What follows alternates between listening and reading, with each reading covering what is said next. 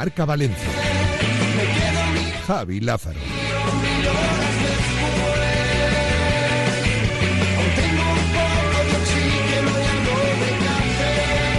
Saludos, hola, ¿qué tal? Buenas tardes, sean bienvenidos, bienvenidas a esta nueva edición de Directo Marca Valencia. Estamos ya a jueves, es jueves ya, ¿eh? esto va a una velocidad tremenda. 11 de enero de 2024, una y seis minutos de la tarde. Desde ahora y hasta las 3 llega el momento para el deporte valenciano en la sintonía de Radio Marca. Y además, con muchos objetivos en la mañana de hoy, que es, eh, bueno, pues tenerte obviamente, como decimos siempre, absolutamente informado. Y además vamos a ver si intentamos estar entretenidos desde ahora y hasta que llegue eh, Janela Clavo y compañía con su Cuídate de los jueves. Eh, es el momento de arrancar este programa que hoy te quiere hablar del Valencia, por supuesto, entre otras muchas cosas. Por ejemplo, en Clave Valencia Club de Fútbol vamos a repasar ya lo que está a la vuelta de la esquina, que es que eh, hay competición y el próximo fin de semana el Valencia va a Cádiz. Le hemos bajado mucho la intensidad, tengo la sensación. Hoy quiero reflexionar un poquito sobre... em, eh, tengo un poco la sensación de, que la liga ha parado ya un poco, la hemos dejado como muy aparcada, ¿no? Pensando un poco y teniendo la sensación de que el Valencia lo tiene bastante hecho. Tengo un poco esa sensación, ¿eh? No sé si me, si me equivoco. Eh, y eso seguramente sería un poco arriesgado, ¿no? Tengo la sensación de que puede ser un poco arriesgado. Es la, la sensación que, que tengo. Porque es verdad que yo creo que el Valencia está medio salvado, pero medio. Eso es lo importante, el medio. Pero es que todo lo que sea no despistarse demasiado y mantener un poco la intensidad y el foco, pues a lo mejor sí que ayuda de verdad a que cuando digamos, hombre, pues el equipo se puede plantear otra cosa, pues a lo mejor la respuesta puede llegar a, estar más cerca del sí que del no. Pero para eso no hay que perder el foco. Y sé que este discurso, o, esta opinión, o, o en definitiva esa sensación, no es tan relevante que lo tengas tú, estás escuchando la radio eh, y que vas camino de la universidad o al trabajo, o en definitiva lo que quiere usted hacer, eh, que, que lo piense la plantilla. Que es quien debe pensarlo, eso lo tengo claro. Pero creo que es el momento de decir exactamente hacia dónde quiere ir este equipo. Creo que ahora es el momento. Creo que Cádiz es el momento donde el Valencia de Baraja tiene que contestar preguntas. Tengo claro que el Valencia cuando salga el domingo a las 4 y cuarto eh, y, empiece el partido, pues entiendo que obviamente eh, va a tener la voluntad de ganarlo y de las cosas obvias del deporte. Lo tengo claro. Pero luego hemos visto, la historia nos ha llenado de ejemplos, eh, momentos donde uno pues eh, ha podido dudar más o menos del equipo en cuestión, dependiendo de cómo han llegado las dificultades. ¿no? Típico partido que de repente se pone 1-0 y el equipo mm, pues no responde. O, o que se complican las cosas y no tal. O el equipo de enfrente a lo mejor se pone con 10 y a lo mejor no tiene tanta hambre de ir a buscar la victoria. O ese tipo de situaciones que uno, un eh, equipo con el estómago lleno pues a veces, a veces afronta un poco esa realidad siendo, pues a lo mejor, más cautos o en definitiva arriesgando menos. Ahora, cuando lleguen esos momentos, vamos a ver qué Valencia vemos. Si el Valencia de intentar asegurar el punto o el Valencia que dice, joder, ahora con 26 en 19 jornadas, pues a lo mejor me puedo sentir más libre, ¿no? Que yo creo que es la gran clave de los últimos 7 puntos que ha, que ha sumado el Valencia. No es lo mismo, no es la misma capacidad de sentirse libre y alegre con 26 puntos que con 19. Esa es la verdad. Pero el Valencia tiene que aprovecharse de eso, creo yo. Y eso es lo que a mí me gustaría. Eh, cuando ya tienes 26, cuando uno ya afronta un poco el futuro de otra manera, eh, a lo mejor ahí es donde tiene ya la libertad para, en caso de duda, oye, pues voy a arriesgar un poquito, ¿no? Oye, pues vamos a, a- ver si nos equivocamos y, a lo mejor con, con- con un gol que tal, que no sé qué, te pone 29, estás en jornada 20 y, y, pues, pues, pues empiezas a mirar el futuro con esa misma energía, ¿no? Creo que estamos en un momento de decir, eh, me va valiendo, voy, voy completando los checks eh, y, más o menos voy en los tiempos incluso mejor de lo que alguno podía esperar y con eso me va valiendo.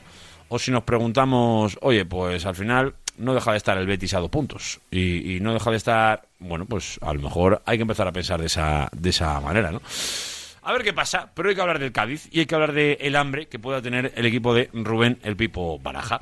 Repasando, por supuesto, lo que puede eh, dejar el mercado, que de momento no son grandes detalles eh, nuevos respecto a lo que venimos contando en las últimas horas, pero ya sabéis que estamos a día 11 y esto de momento continúa.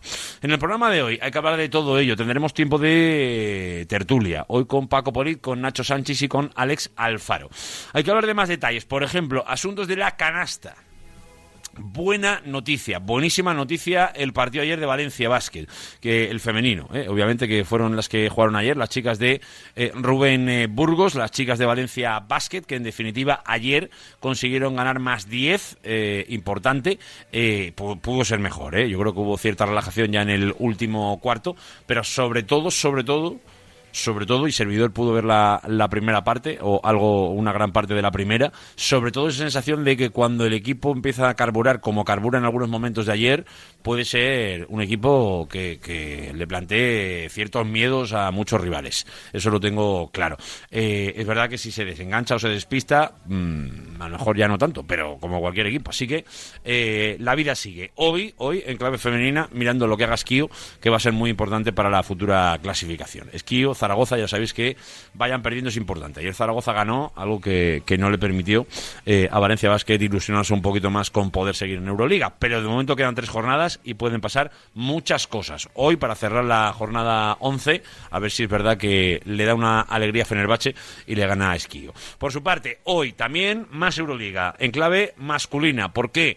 Porque seguramente llega el partido más complicado del año. Si lo, lo vestimos así, yo creo que no engañamos a nadie. Porque es la competición más importante de Europa es la Euroliga. Es el actual líder y además con mucha solvencia es el Real Madrid y además es en el Within Center. Y encima Valencia Basket llega con tres semanas de una intensidad tremenda.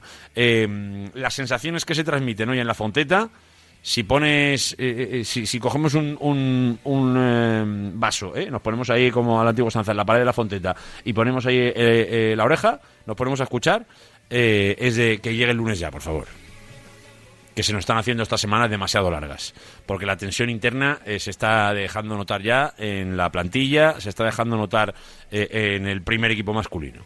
Eh, y yo tengo una duda hoy, que luego nos querremos preguntar, también en, el tramo de opinión, hoy con nuestro buen amigo Nacho Andreu, que es si lo que está pasando en los últimos días es algo mejorable, o si se están creando heridas de estas que puedan ser para más tiempo yo creo que tengo un poco la sensación de que eh, han pasado muchas cosas en poco tiempo. Y la semana que viene eh, hay cinco días para desintoxicar un poco, ¿eh? para coger un poco de aire, ¿eh? un poco de distancia, de no dormir todos los días eh, en la pared al lado y, ya después de tantos viajes y, tanto partido, coger un poquito de calma.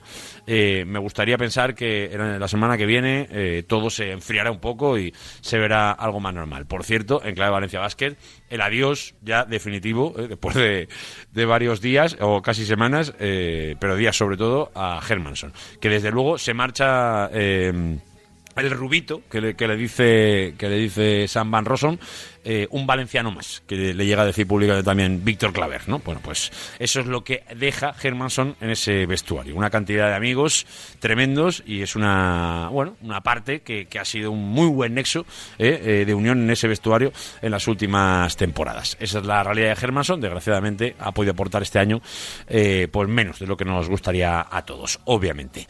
Venga, eso en líneas generales. Hay que hablar también del Levante Unión Deportiva. Vamos a ponernos al día poco a poco de este mundo un poco loco que tiene ahora mismo al Levante, eh, sobre todo en el plano institucional. Y hoy en esta entrada, una y 14 minutos, eh, queremos celebrar. Queremos celebrar porque vuelve a nuestras vidas la nieve, porque vuelve a nuestras vidas los deportes de invierno y, en definitiva, porque vuelve a este programa, hoy jueves 11 de enero, el espacio Aramón, claro que sí, porque llegan nuestras montañas de nieve, claro que sí, eh, para esquiar, eh, eh, ya prácticamente este fin de semana, pues no voy a decir que, que prácticamente al 100% abiertas, pero se van a acercar mucho. Así que desde hoy ya, y en el tramo final del programa de hoy, por supuesto, lo vamos a hacer, abrimos nuestro espacio Aramón, claro que sí, porque además, ya lo sabéis, que el grupo Aramón tiene un montón, un montón de opciones para poder pasarlo bien, disfrutar y sobre todo, en definitiva, lo que tiene que ver con el deporte de forma directa, el esquí, bueno, pues eh, hoy os vamos a poner en situación de cómo están eh, las diferentes estaciones. Pero es muy importante que conozcáis las estaciones. Y me refiero a estaciones de forma muy concreta. ¿Por qué? Porque hoy abrimos el primer sorteo de Forfés. Ya lo sabéis que... No es posible, no, no es posible. Es así, es así, lo siento, pero es así, es así. Sobre todo para que disfrutéis de nuestras montañas con nieve, que son Jabalambre y Valdelinares. Así que desde ya abrimos el 639-465-832. Como digo siempre, para que opinéis de lo que queráis, pero si queréis, si queréis, obviamente, entrar en el sorteo de estos dos Forfés de hoy, jueves 11 de enero, hasta las 3 de la tarde podéis participar. Nos tenéis que decir mínimo dos, dos estaciones que formen parte del grupo Aramón. Dos estaciones, ¿eh? donde te puedes acercar a esquiar ¿eh? del grupo Aramón. Luego tenemos el espacio Aramón. Así que si os quedáis seguro que vais a encontrar la respuesta. Si no, pues yo creo que ya la sabéis muchos. Y los que no lo sabéis, pues a meteros rápidamente online, que seguro que lo vais a encontrar, por ejemplo, en la web del grupo Aramón. Así que ya lo sabéis, 639-465-832. 639-465-832 y ahí nos tenéis que mandar.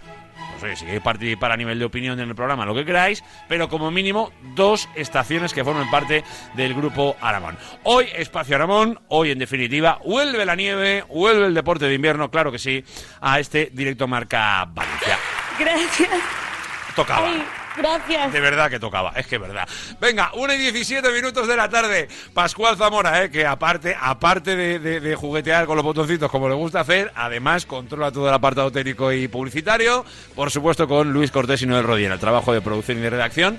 Que ya lo sabes, que si es que es cada día, si es que es hasta las 3, si es que esto es. Directo Marca Valencia.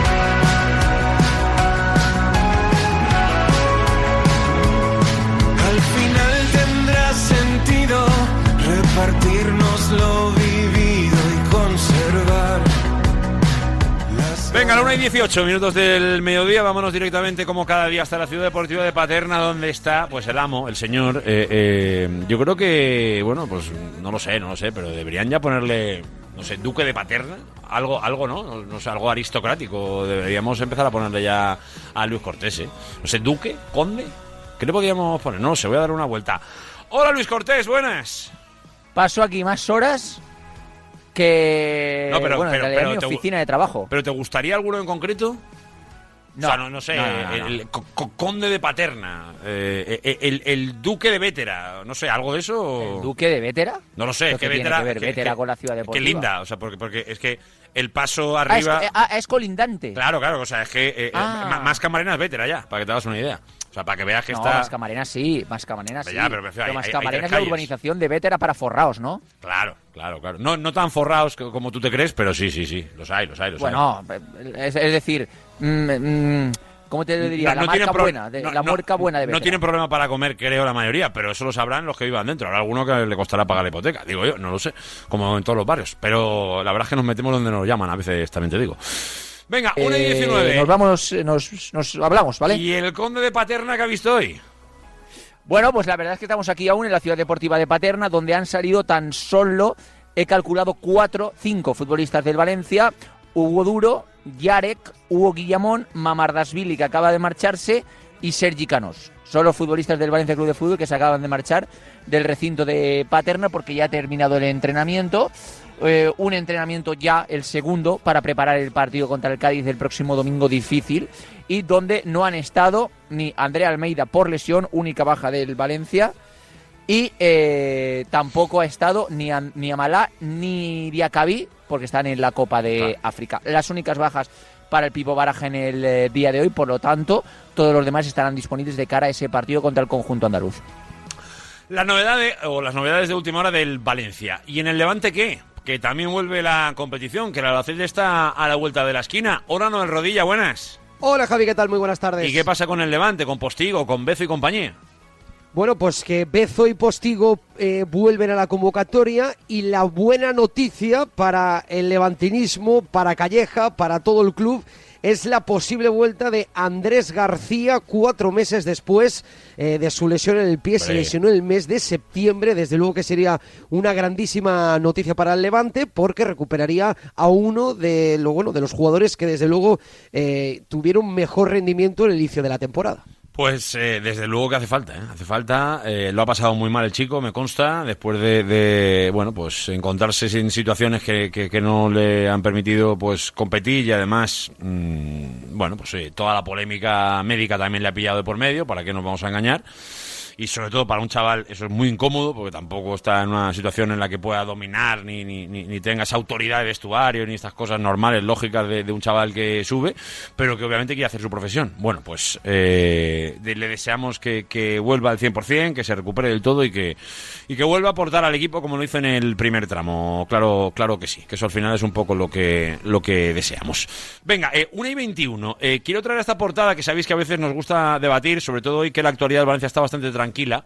Eh, en las últimas horas, y ya comentamos un poco ayer por encima eh, las declaraciones eh, que ha hecho públicamente el bueno de Mukhtar Diakabi.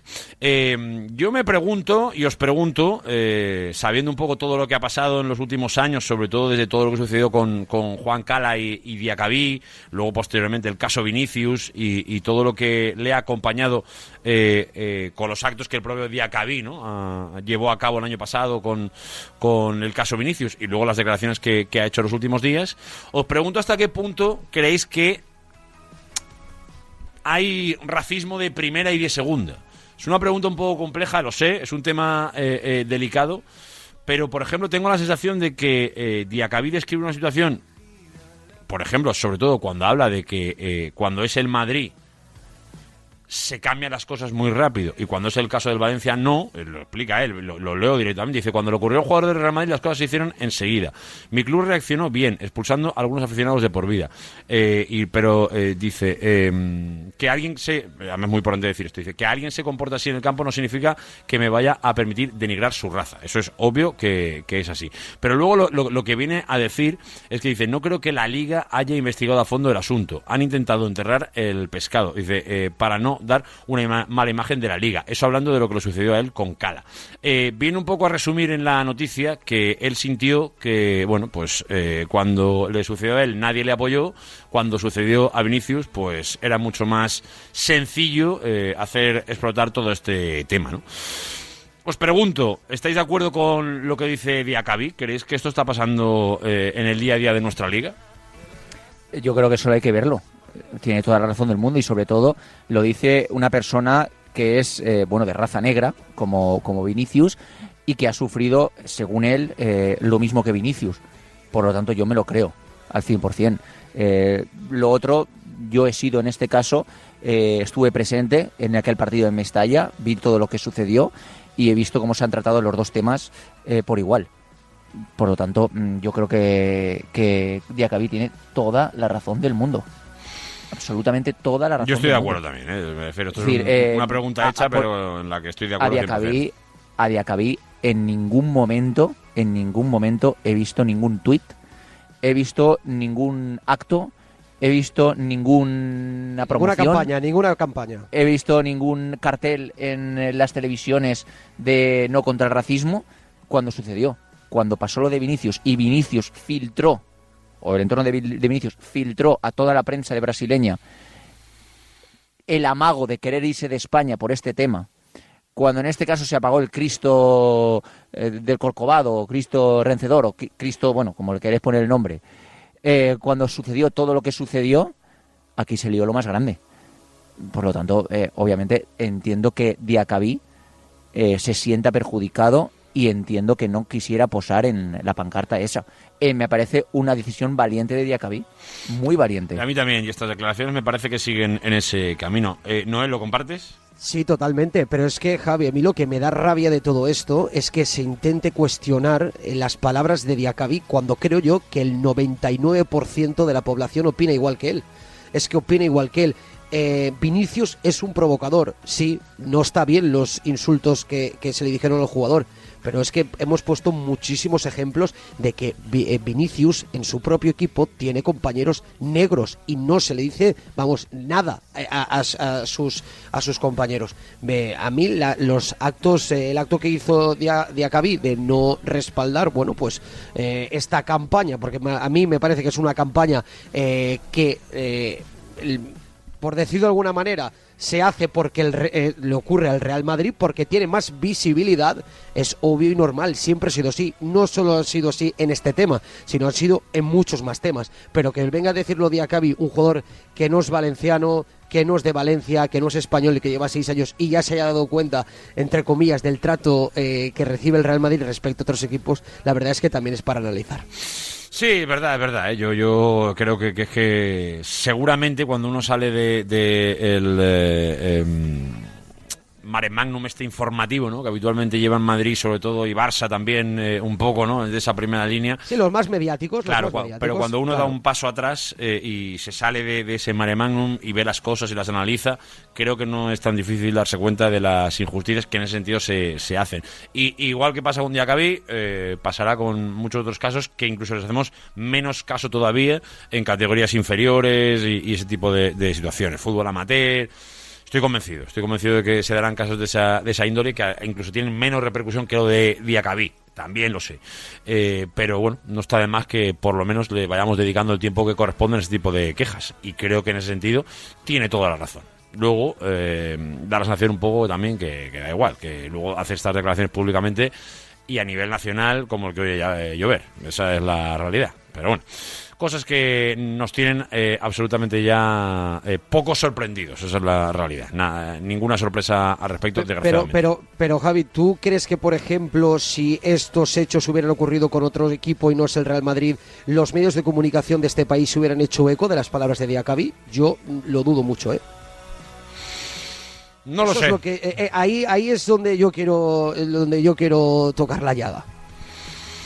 Mm, es que es un poco ficción, ¿no? No, no, no, no, lo sé. No lo Eh, sé. ya, pero no sé. Veremos.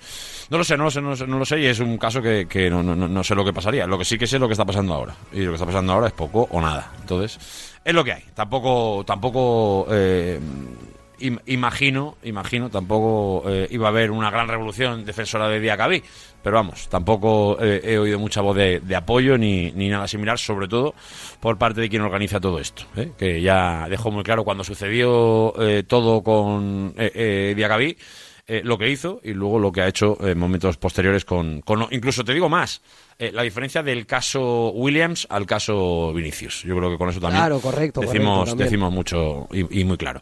Bueno eh, así está la situación y esas son las declaraciones de un futbolista que tardará en volver a Valencia. Como bien sabéis que está en la Copa de África eh, esperando a, a que arranque por supuesto el bueno de Mukhtar Diakabi. Venga 1 y 28 eh, antes de hacer la primera pausa Noel Rodilla cuéntanos un poquito sobre todo en asuntos de básquet. Ayer victoria de las chicas hoy a la espera de ver qué hacen los chicos en Madrid Sí, victoria de las chicas 6-1-7-1. Era un partido crucial para mantener vivas las aspiraciones para clasificarse a la siguiente ronda. Partido que Valencia Basket dominó desde el inicio hasta el final ante el Sepsi rumano, con una extraordinaria que era el Casas con 21 puntos y que desde luego eh, hay que esperar a que hoy Fenerbahce consiga la victoria ante Esquío. Pero es que, Javi, no hay que olvidar que si nosotros estamos pendientes, quizás un poco más, ¿no? Porque eh, seguimos eh, más a- al día, estamos mucho más cerca, aunque no deberíamos, de, de- del equipo masculino.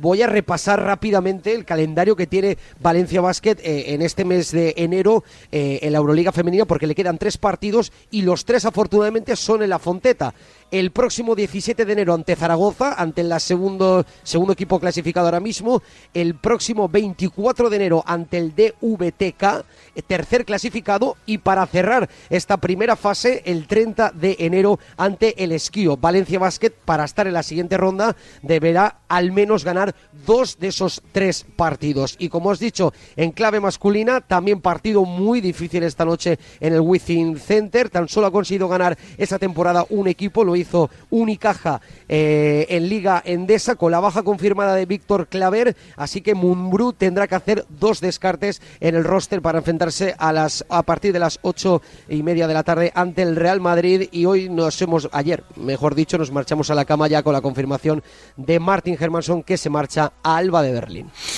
Y le damos ya ese adiós, ¿eh? definitivo, a Martin Hermanson, que desde luego, desde luego, eh, se marcha dejando un montón de amigos. Eso está claro, eso está claro. Y eso habla bien de la persona. Y el jugador ahora a vivir del mismo deporte, que seguramente le traerá otra vez de vuelta a la Fonteta en algún momento. No, no, esta temporada no, desgraciadamente. Esta temporada no, pero, pero en el futuro veremos, ¿eh? Eh, porque desde luego había, hay nivel eh, en Hermanson y además va a continuar eh, compitiendo al máximo nivel. Venga, 1 y 31. Y antes de, de- de, eh, despedir a Noel Rodilla, eh, hemos hablado antes de las novedades deportivas. Tengo una última pregunta eh, al respecto del Levante Unión Deportiva, eh, Noel.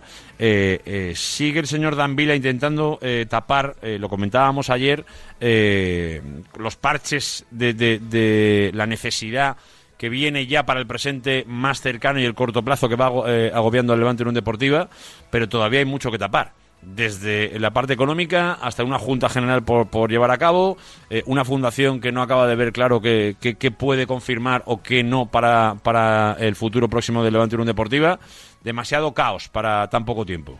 Sí, demasiado caos, al menos ahora mismo el, el consejero delegado de Levante Danvila, que ya como, como hemos informado en estos eh, últimos días, ha ampliado su oferta hasta 13 millones de euros, con esos siete que son yo creo que los que más eh, quebraderos de cabeza le dan al club eh, Granota, que es la deuda que tiene con Bravo Capital, es decir, con Gedesco, y que Danvila, bueno, pues de su propio dinero, que eso también habría que preguntar si alguien tuviera ese dinero, si pondría ese dinero para intentar salvar o al menos eh, eh, eh, afrontar esos gastos que tiene el club, pero como digo, de momento el, el- Consejo de Administración del club le ha dado ya el ok a esa nueva a esa nueva oferta y ahora será mañana, está previsto que mañana viernes el patronato de la fundación apruebe o no el plan de Danvila. Veremos porque desde luego tiene una situación muy complicada y que puede terminar bueno, los pasos que tiene Levante en los próximos meses y a la espera también, como tú has dicho, de esa Junta General de- del Levante Unión Deportiva. Veremos cuándo es, todavía sin fecha, pero es verdad que, que hay que tener paciencia, porque lo del Levante es un pool de, en el que no falta una pieza precisamente, sino que son varias las que hay que ir eh, poniendo en su lugar. Noel Rodilla, te mando un abrazo muy Yo grande. puedo, puedo decir una cosa antes de despedir a Noel. Y dos, sin gritar, mm, todas A- las a- que ahora, ahora, ahora que, ahora que, ahora que va a terminar el- el- la explicación del básquet y del, y del. Levante, soy muy fan de Luis Arbalejo. ¿Por algo en O sea, cuestión? ese, sí, sí, sí, sí, sí. Ese hombre en redes sociales es muy grande. O sea, ese hombre hacía falta alguien así dentro de la dirección deportiva del fútbol o del Valencia Basket. Pero por, por las Ese redes es un sociales, show ¿o por qué? constante. Sí, sí, sí, las redes sociales es brutal. Yo te juro que mm, cuando llego a casa, pues eh, me- antes de ponerme en Netflix tranquilamente ahí, a relajarme después de un día duro de trabajo, bueno, duro de trabajo, medio, medio, tampoco es que pegue eh, ladrillos en una obra. Pero, pero me pongo a leer su Twitter y de verdad que yo solo me río. O sea, en tono bien. O sea, o sea, mm, o sea el, el tuit ese que, que puso del partido de prensa, eso es brutal, es muy grande. No lo vi. ¿Qué puso? sea, Es, puso de, por rollo, pues una gracia de pasarme, po- poco, retuiteó la foto que, que subió el Valencia Basket. Que de nuevo, Alberto Chile no me invitó Por al favor, partido. Valencia Basket, mandarme el vídeo y las estadísticas del partido. Esta crónica la voy Ay. a hacer yo. Ah, ese, ese tío No, es muy hay- grande. hay- o sea, hay- imagínate imagínate no- a Corona no- o a Miñambres haciendo eso. Eso me Es encantaría. Eso, sería muy, muy gracioso, pero es verdad que sería, ese, ese hombre es muy grande. sería un poco nuestro. También te digo que igual Yo quiero oyentes- entrevistar, cuando, cuando entreviste a Luis Arbalejo quiero estar La yo. tenemos pendiente. Tiene que Por pasar. favor, te lo pido. Tiene que Chilet, pasar. ya que no me, ya que no me llevas al partido, danos a Luis No, no, Arbalejo. eh, eh, no eh, seas de mal rollo este tanto. Año, este año, y con esto cierre, porque si no se nos va a ir el programa, Luco. eh, este año era uno por medio. Ey, ¿a que no sabes lo que hizo Noel? ¿Qué hizo? ¿Noel qué hiciste? No me acuerdo, no, perdón, no me acuerdo. Dime, ¿Qué, dime. qué te vas a acordar? No ir. lo, que, Ah, lo que- vale. No me lo lo que- creo. lo que hizo, lo que hizo Noel es, para el único invitado que teníamos, es verdad que, que coincidió que había partido, creo que teníamos partido. No, había algo de trabajo también, es verdad, una tarde que jugaba el Valencia, creo que. Profesional, No, exacto. muy profesional. Fue la tarde que el Valencia Villarreal, con lo cual ni tú ni yo hubiéramos ido tampoco, el Cortés, aunque te hubieran invitado. Pero, pero Noel estaba invitado y no fue. Pues él sabrá por qué, pero no fue, no fue. Él se lo perdió. Muy Yo mal, muy mal, yo muy mal. baloncesto, yo No, baloncesto. pero, no, vamos, pero eh, sí, pero sí si tienes- re- eh, Tienes altura, altura suficiente, Noel, para, para- Altura, para sí, lo que quieras. Fue Sara Pastor, estábamos representados. Eso es verdad, eso es verdad. Sara Eh, estuvo mira, eh, ahora, ahora que Luco, lo digo muy rápido y, y ya me despides, eh, eh, ahora que ha hablado de Luis Arbalejo, yo, eh, Javi, la gente en redes sociales está muy caliente Sí. con la despedida de Martin Hermanson porque eh, ha sido un cambio de cromos. El equipo ha fichado a Kevin Pangos eh, y ha dicho, despedir a Martinson para fichar a Pangos es eh, desde luego que una mala decisión. Mira, por ejemplo, ya, ya le llegan críticas a- al nuevo director deportivo. Bueno, el tiempo dirá Cuidado, si, lo, si lo de. Pangos sale bien o sale mal. Claro, Eh, claro. eh, Noel, te mando un abrazo muy grande. Un abrazo, Javi. Venga, 1 y 36. Hacemos una pausa rápida. Antes os recuerdo, o por cierto, por cierto, ba- ba- basta que abras eh, un sorteo nuevo para que enseguida los las dudas existentes eh, las, las solventemos rápido. Eh, preguntáis varios a través del 639-465-832 si es necesario que sea nota de audio. No. No hace falta esa nota de audio. Básicamente porque no, no vamos a poner, eh, eh, eh, no sé, 6, 7, 8 eh, eh, sonidos de eh, todos diciendo más o menos la misma respuesta, que al final hay, hay posibles respuestas, pero no hay tantas. Se, va a hacer un poco aburrido, con lo cual no pasa nada. Podéis mandárnoslo en formato texto que vale para el sorteo. Ya sabéis que estamos sorteando dos forfés ¿eh? para poder ir a Jabalambre o Valderinares por la patilla y lo único que nos tenéis que decir es dos estaciones que pertenezcan al grupo Aramón. Bueno, yo creo que más fácil no lo podemos poner, pero bueno, eh, 639-465-832, el WhatsApp de Radio Marca Valencia. ¿Conoces IMSKE? Es un hospital especializado en traumatología, rehabilitación, fisioterapia y medicina deportiva, muy cerca de la ciudad de las artes y las ciencias. Ah, y trabajamos con las principales aseguradoras médicas. Visita nuestra web imske.com y consulta nuestras coberturas. Hospital Rivera Imske. Nos movemos contigo. Si quieres seguir al minuto toda la actualidad deportiva, ser el primero en enterarte de las noticias más relevantes y vivir todo el deporte en directo, descárgate ya la app de marca. Resultados y clasificaciones, los mejores directos, agenda de televisión, notificaciones personalizadas de tu equipo, modo oscuro y mucho más. Accede al instante a la información deportiva que más te interesa con marca, la app número uno para vivir el deporte. Estás escuchando Directo Marca Valencia con Javi Lázaro.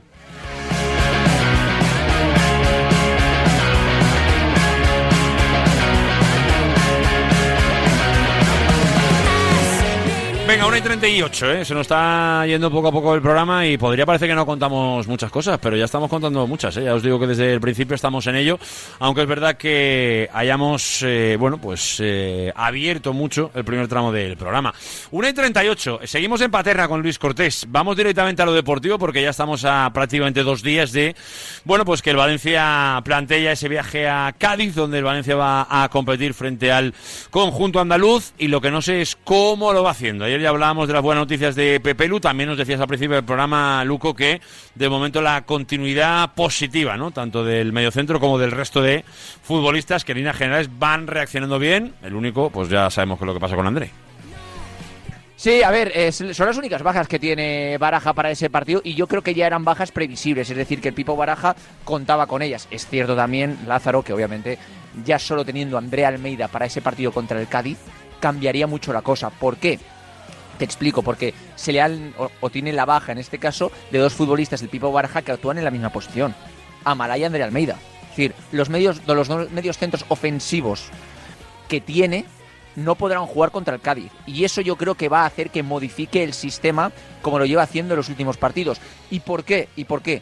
Porque yo era muy pro, yo era muy team, centro del campo valenciano, Javi Guerra, Hugo Guillamón, Pepelu. Yo bancaba eso. Sí. Pero es que cuando lo vi en Cartagena, creo que necesita más fuelle. Creo que eso necesita más fuelle todavía. ¿Vale? Necesita un poquito más de rodaje. Por lo tanto, creo que no va a utilizar ese centro del campo. Y yo creo que va a cambiar otra vez el sistema, como ya hizo en Villarreal. Y va a jugar con Yaremchuk y Hugo Duro en punta. Yo creo que Sergi Canos volverá. Sí, hombre, sí. Volverá Sergi Canos a la titularidad en banda. Y, y en la otra dudo. Ah, pues, y en la otra duda. Ahí, ahí hay mucho cambio, Sí. ¿eh? Con respecto a Villarreal, casi ninguno. No, no, pero, pero para el, el esquema habitual de Baraja con los tres niños, eh, Javi Guerra, Fran Pérez, eh, Diego López, eh, de ahí se, se te caen dos ya, ¿no? Sí, pero ¿sabes lo que pasa? Eh, que lo ha dicho muchas veces Baraja en rueda de prensa. que aquí quien se lo merezca va a jugar. No, no, sí, sí, sí. Y yo, y, y yo, y yo creo es un yo creo dato, que no, no, es- no es una opinión. Y yo creo que ya has reenganchado en este caso, o has conseguido eh, que incrementen su nivel ya, jugadores como Yaremchuk, Sergi Canós o Hugo Guillamón, y yo creo que Baraja les va a dar continuidad a los tres. Otra cosa es que estuviera Andrea Almeida y Amalá. Entonces no sabría qué decirte. Pero si no está Andrea Almeida y Amalá y te falta un futbolista en la zona del medio centro ofensivo, yo creo que va a jugar con dos puntas. Con dos puntas. Llámese Yarenchuk o llámese Diego López. Pero veo más por el último rendimiento a Yarenchuk en esa posición. Creo que Sergi Canós no se va a mover y dudo en la otra banda si Bran Pérez o Diego López, pero creo que va a poner al asturiano. Creo que va a poner a Diego López. Esto te lo digo a dos entrenamientos vista para el partido contra el Cádiz porque todavía queda el del viernes y el del sábado, Lázaro. Pero si me mm, pides ahora un 11, yo te diría que ese. Ahora va a volver Thierry Rendal al lateral derecho porque Thierry para mí es uno de los jugadores más en forma que tiene esta plantilla. Me hacía gracia una entrevista que le ha hecho Thierry Rendal a los medios oficiales del club Sí. que le preguntaban ¿quién es el que mejor baila? Decía yo. ¿Y quién te ha ganado en un sprint? Y, le- y él dice Fulquier. No, porque Fulquier... eh, no, es verdad. No, no, tras el gracioso. último- sí. tras el último partido contra el Villarreal, vimos una muy buena versión de Dimitri Fulquier Lázaro, incluso se lo reconocían sus compañeros en redes sociales cuando colgó una foto y tal, eh, que bueno, que, que con bromas le decían que había estado muy bien, etcétera. Eh, no me acuerdo cuál, el- que- cuál era el nombre, Dimitri Cafú, le decían, Ah, sí, Dimitri Cafú, le decían así. Me ha gustado más el de, el Sergi Cañón, me gusta mucho más. También. Me ha gustado. Los dos últimos goles de Canós, No, eh, desde fuera, tal, no sé qué. Sergi Cañón muy- me gusta. Sergi Cañón y Dimitri Cafú son muy Felipe del Campo, eh, la plantilla del Valencia. Un poco, un poco bastante. Son propios de Felipe del Campo, todo, todo Sí, eso. sí, sí. O, o de Eh, Nahuel Miranda, eh, que también es muy de juegos de palabras. Eh. Nahuel Miranda también. Sí, sí, sí, sí, sí. Solo hay que escucharle eh, la pizarra para darse cuenta de que le No, gusta pero mucho son jugar. chistes malos. Bueno, eh, tampoco, ¿no? bueno, es que los considero. Son chistes muy malos. Yo los considero de esa Son manera, los de Nahuel también, pero bueno, el día que, el día que entre eh, ya se lo, se lo preguntaremos, pero a él le gusta son mucho. gusta chistes mucho. horribles, son chistes horribles. Bueno, entonces yo te diría que Mamarrasvili bajo palos, que volvería a la titularidad, con Mosquera y Gabriel Paulista en el centro de la zaga. Dato, me paro, me paro. que Para, stop. que ahora, en lo poquito que vamos a tocar de mercado, porque lo cierto es que hay poquito, Sí. eh, lo diremos. Pero mm, yo eh, hay que entender una cosa. Diacabí no está, está en la Copa de África. Tu central titular es Gabriel Paulista, ¿eh? Tu central titular es Gabriel Paulista. Y hay que dar las gracias que Gabriel Paulista tiene 33 años y no tiene 25. Pero no creo que sea la mejor atmósfera para Baraja, Gabriel Paulista y el equipo que tu central titular en un momento clave de la temporada se esté hablando de que no lo van a poner 20 partidos para que no renueve y se tenga que marchar. O sea, entiendo en este caso, por lo que yo me informé en el día de hoy y explicamos aquí en Radio Marca, Sí, que Gabriel Paulista está seguro con Baraja y seguro en el Valencia y se siente bien. Pero si no fuera así, el Valencia tendría un problema. El Valencia tenía un problema, tuviera un problema deportivo, porque estoy seguro que la cabeza del jugador no estaría al 100% en el Valencia con todo lo que ocurre en su atmósfera. Ahora, repito, insisto, tenemos la suerte, o el Valencia tiene la suerte, de que Gabriel Pa- Paulista confía en el Pipo Baraja, de que, según su entorno, y lo trasladamos ayer, nadie del Valencia le ha trasladado que no va a jugar los 20 partidos, o que va a parar a los 19, o que no va a renovar, ¿vale? Y luego que Gabriel Paulista tiene 33 años y no tiene 25.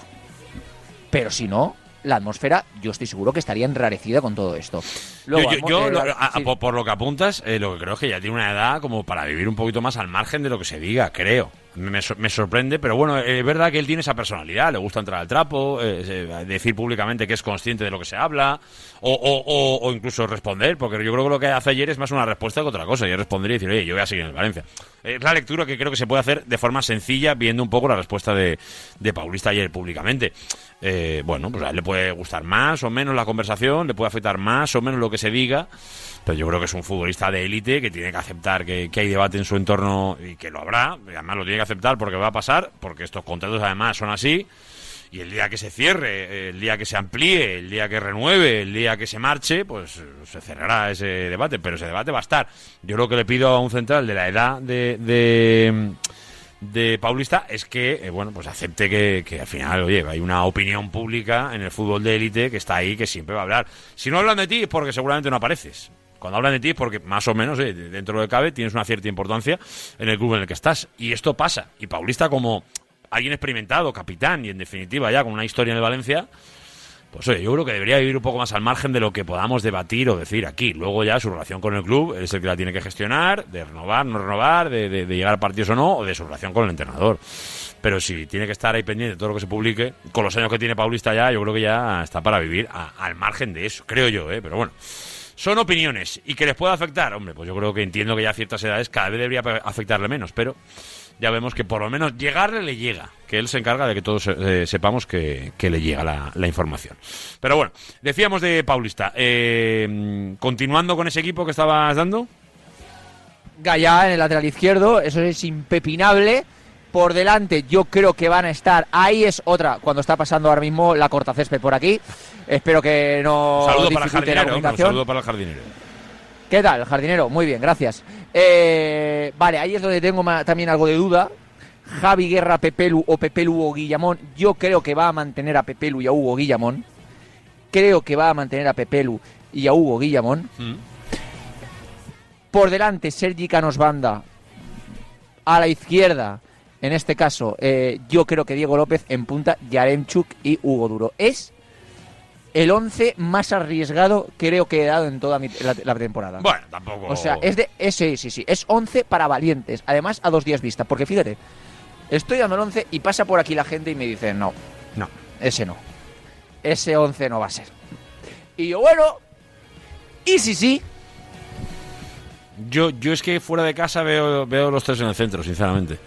En sí, estalla igual te lo compraba pero, más. Pero, no, no- ¿no te salió un poquito raro uno en Cartagena? Sí, pero bueno, que, que salió todo, me refiero. eh, yo no vi especialmente bien a nadie en Cartagena. ¿Qué, qué puedes destacar en Cartagena? De los cambios, a lo No mejor sé. alguna cosa, pero, pero No es verdad sé. que no... Mm, mm, Sí, o sea, te lo compro, pero no sé si es tan importante como para que Baraja cambie de opinión. Yo si hoy me tuviera que mojar, y obviamente creo a, a Luis Cortés, y, y- y desde luego a ti que eres oyente, que no estás escuchando, te diría, fíjate más de Luis Cortés, que para eso está en Paterna. En la lógica de Baraja y la que le vamos conociendo, fuera de casa y en las circunstancias, pues no me extrañaría que mantuviera los tres en el centro. Pero no lo sé, no lo sé. A, no lo a- sé. a mí, a ver, también te voy a decir una cosa, esto es eh, sensaciones basadas en información, pero también te digo, un Hugo Guillamón, Pepelu y Javi Guerra en mis oídos es música, ¿eh? No, no, ya, ya, se ha, Eso quedado A claro, mí- ha quedado claro. A mí eso me mola, a mí eso me mola la pistola. Es decir, o sea, yo quiero que sea ese el centro del campo del Valencia. Eh, yo no sé si puede adaptar Javi Guerra a una posición más adelantada de la que juega habitualmente, pero a mí me mola mucho. Mira, cuando está saliendo ya Andrea Almeida de. Me gusta mucho Luis Cortés porque, porque es capaz de decirte, está en su prime y en la misma frase decirte, eh, me mola la pistola. O sea, eh, pu- puede ser de 2025 el chaval o puede ser de a 1992. Pero mí me decía mi padre de pequeño esa, esa Por eso, por eso, por eso, que la mezclas generaciones. Habrá generaciones Bueno. que, que- que- que se sentirán eh, muy representadas por ti porque tocas varias escuchándote. Eso está, eso, Eso, está muy eso, bien. eso es la magia de Radio Marca. claro, que, claro, por eso, por eso, por eso. Teenagers a gente más Pascual Zamora, gente más con experiencia acumulada. Me hace gracia cuando le citas porque es como que él de repente se gira como diciendo, ya me ha caído a mí cuando yo no, no, contaba con esto, ¿no? Está, está muy bien. Venga, 1 y 48. Eh, eso en cuanto al equipo que, más o menos a dos días vista, podemos empezar a, a pensar. Yo creo que es importante, ¿eh? después de un poco como hemos apartado un poquito esa importancia de la, de la liga, pero que obviamente está, está ahí. Pero estando hoy, a día 11 de enero, eh, hay que hablar del mercado, sea lo que sea o pase lo que pase, que no pasa demasiado, no nos vamos a, a engañar. De la actualidad pura y dura, eh, ya contamos obviamente la confirmación de la salida de Eyu eh, rumbo a, Getafe, eh, ahí no hay mucha novedad. Seguramente podríamos apuntar informaciones que llegan directamente desde Portugal, esto sí que es quizá lo más novedoso, pero es verdad que no es una información propiamente nuestra, sino es algo que publica hoy el diario Récord, que viene a hablar del interés del Sporting de Lisboa, además aparentemente un interés relativamente serio en la posibilidad de fichar a Koba Lane. Ya lo sabéis que el futbolista, bueno, pues a día de hoy eh, parece ser, parece ser que el Nestoril está teniendo, bueno, mm, poco protagonismo para, para lo que podíamos esperar allí. Y no sé hasta qué punto de verdad se podría plantear esa salida rumbo al Sporting de, de Portugal. Bueno, mm, tiene contrato hasta el año 2025, a ver un poco cómo gestiona esta situación en el Valencia. A mí, sinceramente, me parece un poco raro que un chico que no tiene mucho recorrido o hoy en día no está teniendo la importancia eh, en el Estoril, eh, pues que vaya a tenerlo en un equipo de mayor importancia en Portugal como es el Sporting. Me llama la atención la publicación. Dicho esto, oye, pues los compañeros sabrán por qué lo publican, claro está. ¿A ti a mí te huele, mola mucho, ¿eh? A mí me mola mucho Coba, ¿eh? A mí me parece un buen futbolista. Sí que es cierto que no es un futbolista regular, pero cuando pega el pam, pega el destello, a la gente le mola y tiene calidad. Sí que es cierto que, bueno, eh, yo no tengo información a día de hoy de que el club eh, del Sporting Club de Portugal quiera a Coba Leinconderi, pero, pero sí que es cierto que al Valencia le están saliendo muy bien en los últimos años el dinero extra por segundas operaciones. Es decir, eh, los eh, De Paul y, y Maximovic y todas esas situaciones al Valencia le están yendo muy bien. Mira, por Maximovic no va a ganar un duro. Por ejemplo, decir, digo, se justamente se se a un ejemplo. Sí, no, es un ejemplo porque el Valencia tiene futuros derechos de. Entonces ha recibido dinero por futuros derechos de en varias ocasiones. ¿Los podría recibir eh, por, por Coba? Ojalá, te voy a decir una cosa. Tú ahora mismo en este caso le dices al Valencia que va a recibir un dinero extra en este mercado de invierno por Coba Leincondredi y vamos, te coge una cerbatana y te, te- te hace una, una fiesta. Porque claro, es el dinero que necesitan en este caso sin que marches ningún central para poder eh, reforzar el, el- equipo. ¿no? Por lo tanto, bueno, muy bien, eh, pero yo sinceramente lo dudo igual que tú. Lo dudo igual que tú, aunque Coba, al ser joven, yo entiendo que sea un futbolista apetecible. Porque los momentos de Coba son momentos buenos, son momentos que cata, son momentos que molan, ¿sabes? Lo- el- en pretemporada hizo una buena pretemporada con el Valencia de, Baraja. Sí que es cierto que nunca llega a cuajar, pero eh, es un jugador que, que apetece al grande. Apetece al grande porque es joven y tiene destellos. Aquí lo, lo importante no es lo que piense Luis Cortés ni lo que piense casi el Valencia, es si de verdad enfrente hay alguien que esté dispuesto a proponer algo y a poner algo encima de la mesa eh, para que el Valencia llene su caja. Yo creo que el Valencia cuenta poco deportivamente con Coba, eh, si económicamente... eh, Poco acaba- no, nada. Por eso, si acaba ingresando eh, algo de pasta, pues eh, seguramente creo que la cogerá. Eh, pero eso está por ver. Así que a ver un poco qué pasa con este tema, que insisto, publica hoy el diario Récord y que bueno, pues eh, habla del Sporting de Portugal. Así que a ver, a ver un poco qué pasa eh, en los próximos días y si esto de verdad tiene cierto recorrido. De mercado, Luis Cortés, antes de meternos en tipo de opinión, no sé si nos dejamos algún detallito que quieras apuntar más de las últimas horas, donde ya sabemos que ahora, por cierto, mira, si esto sí quería comentarlo, es verdad que no es nuevo en este programa, pero ya decíamos que si en algún caso se diera el caso Rafa Mir, desde luego eh, había que aplaudir al chico porque básicamente el que habría puesto la base para que esta operación se pudiera hacer es, es claramente el bueno de, de Rafa Mir. Pero es que ahora la sensación que tengo es que hasta en Sevilla dan por hecho que existe esa posibilidad y que es posible eh, que el camino se dé. Yo no sé en razón a qué, eh, en base a qué, eh, pe- pe- pero ya cada vez el ruido eh, Rafa Mir en el entorno del Sevilla eh, y el Valencia cada vez está siendo por lo menos eh, eh, más alto. ¿no? ¿no? No sé si se dará, pero desde luego se habla ya en Sevilla bastante. A ver, yo te puedo contar la información desde todos los puntos. Punto uno, el Valencia de Valencia. El Valencia de aquí, el Valencia de la ciudad. Piensa que no hay ningún tipo de opción de ficharlo. Pero el Valencia de aquí, ¿eh? No el que aprieta Sí, el sí. botón rojo en Singapur, no, el Valencia de aquí. El chaval, eh, con su ilusión de venir al Valencia, porque el chaval quiere seguir viniendo al Valencia, eso sí, su ilusión de venir al Valencia ahora mismo está plof. Está decaída, está chunga. Porque él ya piensa que se le está acabando la fe de venir al Valencia. Porque no huele movimiento para venir al Valencia. Ahora, repito, insisto, yo la ventana la dejé abierta desde hace mucho tiempo y así lo dije aquí. Si hay una persona que puede convencer a Peter Lim con espacio en el fair play y en el Valencia de que pueda venir Rafa Mir, es Jorge Méndez, que representa al futbolista por medio de Bucero, que es el hombre de, de Méndez aquí en España. Entonces, si Jorge Méndez dice, Peter, ficha a este chaval o que te lo den cedido, que es mi chaval, que eh, puede pegar un salto cualitativo, que podemos sacar dinero por él, que lo que sea. Si Jorge Méndez consigue abrir los ojos a Peter Lee, es la única opción que hay de que venga un fichaje y de que venga Rafa Mir. Esa opción yo la he cerrado, no la se puede cerrar nunca, porque nadie habla con Peter Lim aquí. Bueno, a ver, Beijun sí, claro, sí, pero me refiero de nosotros. Entonces, esa opción, al ser desconocida, para mí sigue estando abierta. Pero la situación es así. El Valencia de Valencia, el de aquí, piensa que es difícil o imposible fichar a Rafa Mir porque no te da lo que hay Peter Lim. Rafa Mir está en una situación ya de plof, de, de buf, de jorín, que no, con el Valencia, de, haber perdido la fe con venir al Valencia, y así está ahora mismo la situación de Rafa Mir. Así está el mercado, en definitiva, y es lo que tiene Valencia hoy a día 11 de enero, que ya sabéis que no va a ser demasiado, salvo que de repente aparezca un terremoto que lo cambie todo, o bueno, un terremoto, o alguna información que, que nos cambie un poco el camino. Sobre todo más de salida, ya lo sabéis, que de llegada, o más de ingreso que de pago. Esa es la realidad. Luis Cortés, si no me dice lo contrario, vamos despidiendo ¿eh? y vamos eh, encaminándonos al tiempo de opinión. Simplemente decir que en Italia ha salido ayer una información de que el Sassuolo eh, estaría interesado en Callar. Eh, el Sassuolo se llevó a Samu Castillejo, se llevó a Auro Rasic. Imagínate si se lleva ahora a Callar.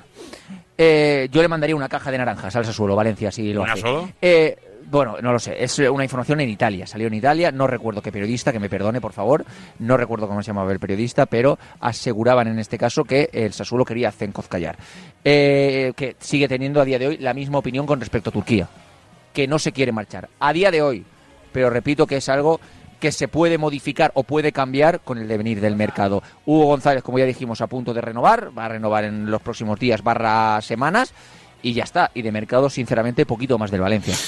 Te mando un abrazo, Luis Cortés. Venga, chao, un abrazo. Hasta ahora ya lo sabéis que estamos sorteando ¿eh? dos forfés para ir a esquiar por el Morro Valderinares eh, o Jabalambre. Así que a participar 639-465-832, ya sea en texto, ya sea en audio. Eh, todos los que participéis ya lo sabéis que podréis eh, entrar en ese sorteo para poder conseguir dos, dos forfés para pasar un día esquiando a las mil maravillas en Valderinares, insisto, o Jabalambre. ¿Qué tienes que hacer? Mándanos el nombre de dos de las estaciones que pertenecen al grupo Aramón. Ahora más o menos dentro de 40 minutillos más o menos iremos con nuestro espacio Aramón de hoy, la primera edición de este año 2024, porque llegan los deportes de invierno y porque te queremos ver esquiar en nuestras montañas, las de Valderinares y Jabalambre. Así que a participar en el 639-465-832. Dame dos nombres, dos estaciones del Grupo Aramón y a participar y por todo el morro llevarte un par de forfés del Grupo Aramón. Pausita rápida, que vamos ya con nuestro tiempo de opinión. Palets Castillo, número uno de la fabricación de palets con madera sostenible en España. Palets Castillo es uno de los cinco mayores productores de palets de Europa. Palets Castillo, empresa del sector del embalaje en madera con más de 90 años de historia y experiencia. Patrocinador oficial de los equipos femenino y masculino del Club Deportivo Soneja. Descúbrenos en paletscastillo.com y en el 964 13 27 27 en Soneja, Castellón. Escúchame, cáncer. Aprendí a luchar y te estoy ganando. Enfrente me tienes a mí y a la investigación. Cris contra el cáncer. Investigamos. Ganamos.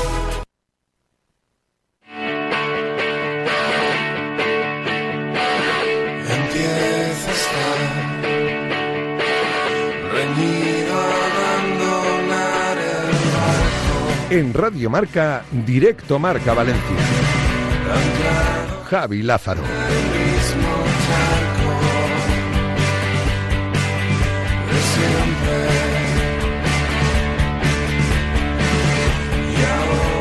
Venga, la 1 y 58 minutos de la tarde. Venga, nos metemos de lleno ya en el tiempo de opinión. Ya está con nosotros en la jornada de hoy nuestro buen compañero de Sin Ataduras, eh, Alex Alfaro. Hola, Alex, muy buenas. ¿Qué tal? ¿Cómo estáis? Muy buenas tardes. ¿Cómo estás, Alejandro? ¿Bien o qué?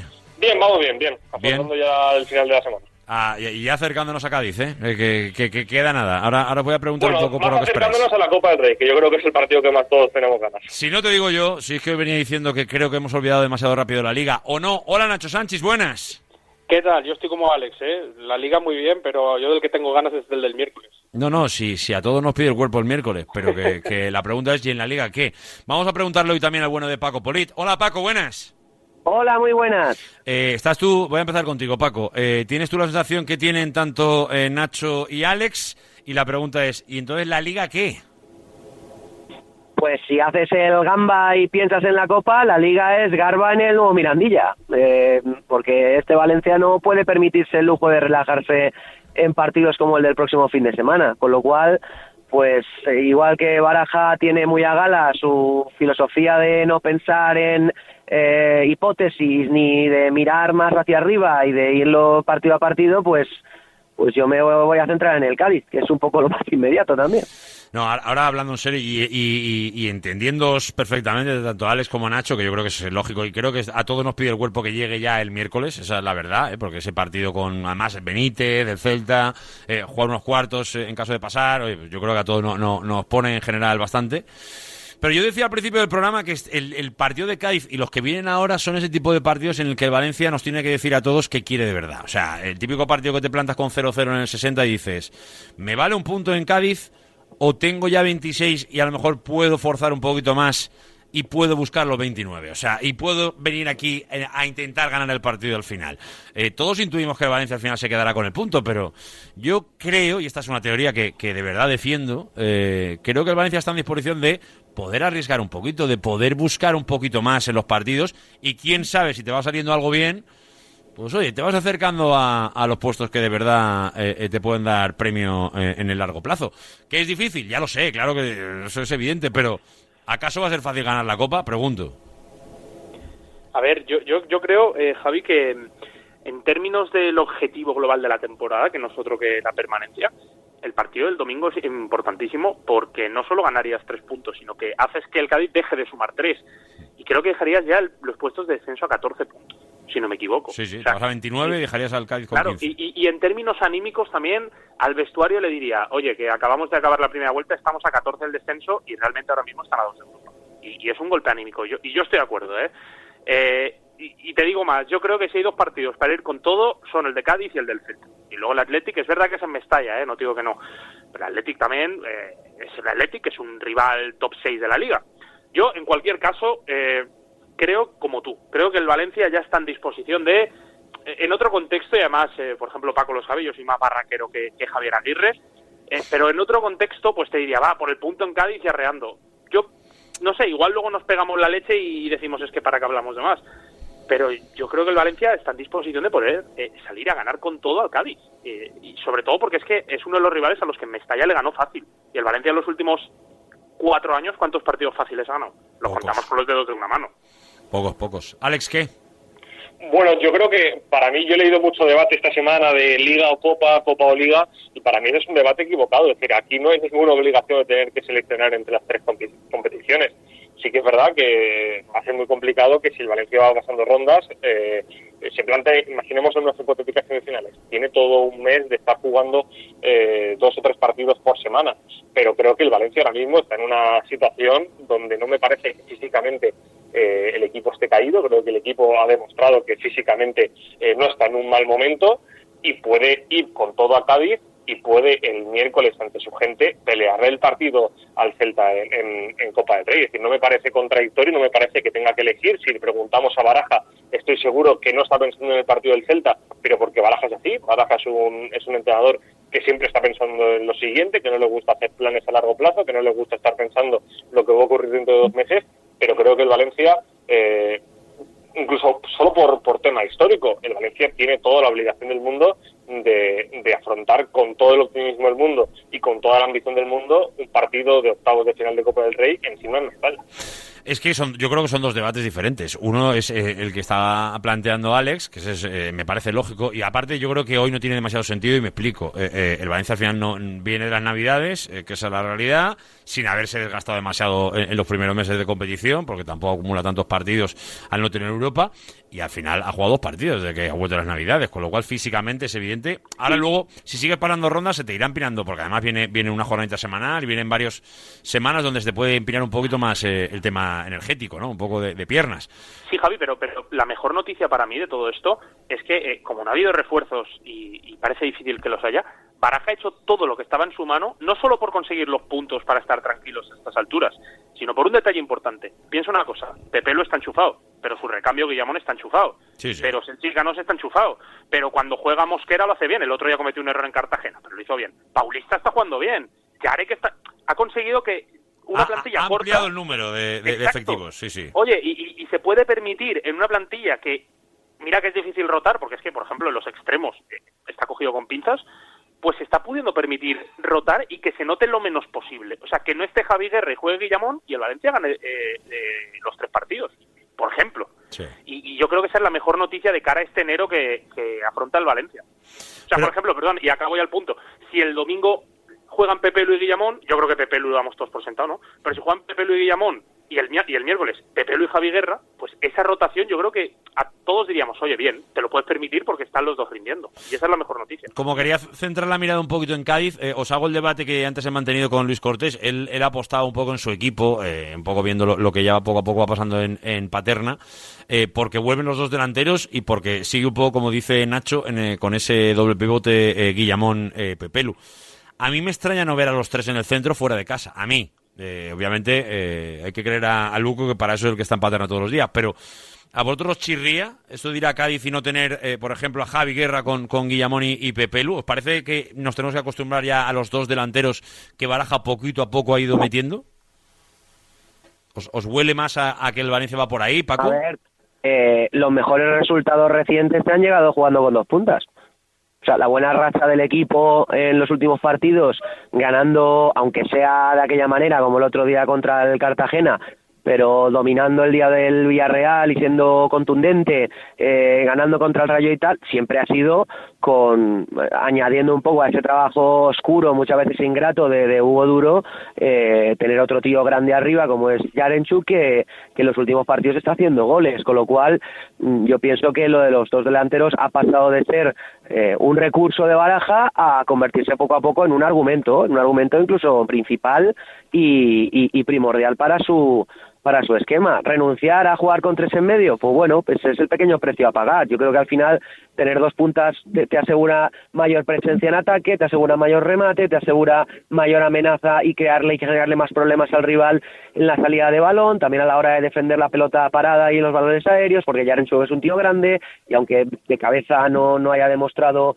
eh, grandes cosas en, en- estos partidos que lleva como jugador del Valencia, sí que obliga al rival a tener al menos dos tíos encima de él por, por simple tamaño, con lo cual yo, yo pienso que, que los dos delanteros han llegado para quedarse, si no de forma definitiva, sí que de manera mayoritaria hasta final de temporada, y lo suyo de Baraja sería continuar un poco con el equipo y el esquema que le está dando buenos resultados en los últimos 3-4 partidos.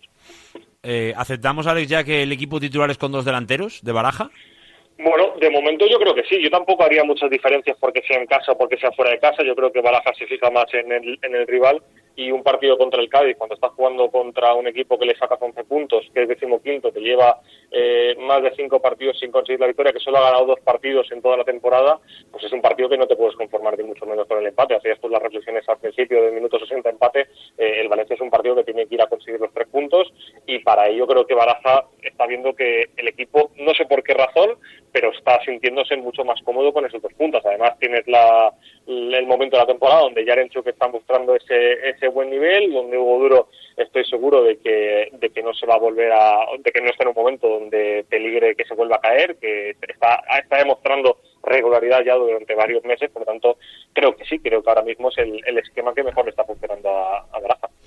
Vamos a verlo, vamos a verlo. Eso será el próximo fin de semana, eh, que ya lo sabéis que el domingo a las cuatro y cuarto es el duelo entre el, el Cádiz y el Valencia. Eh, quiero hablar de dos nombres de mercado antes de, de cerrar este tiempo de opinión. En primer lugar, uno eh, con el que ayer eh, eh, eh, bueno desarrollamos mucho nuestra parte de opinión y hoy quiero seguir con él porque el mismo futbolista se ha encargado de que todo esto sea un poco de actualidad, que es Paulista el movimiento que hay en torno a su salida no salida en este mercado de invierno eh, y luego el posible uso que puede hacer el Valencia de los famosos 20 partidos y la gestión que puede hacer para que eso se lleve a cabo o no.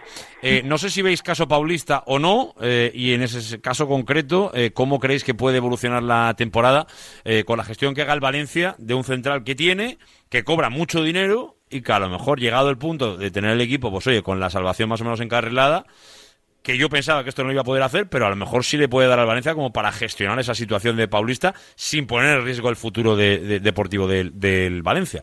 Entonces, no sé si veis ese caso y cómo se puede gestionar. Eh, en- Yo, yo sinceramente no lo veo porque si, para empezar, eh, a mí se me hace muy, muy, muy complicado. Yo tengo la información de que eso no va a pasar, pero a mí sinceramente, sin tener la información, eh, yo veo muy complicado que Corona, que Carmelo, que cualquier persona de la dirección deportiva, que Lee Jun vaya a Baraja a exigirle que no ponga un futbolista o a recomendarle que no ponga un futbolista. Más que nada porque no, no, hay, no tiene esa autoridad para decirle a Baraja lo que tienen que hacer. Y en el caso de que eso ocurriera, Baraja eh, seguiría tomando sus propias decisiones.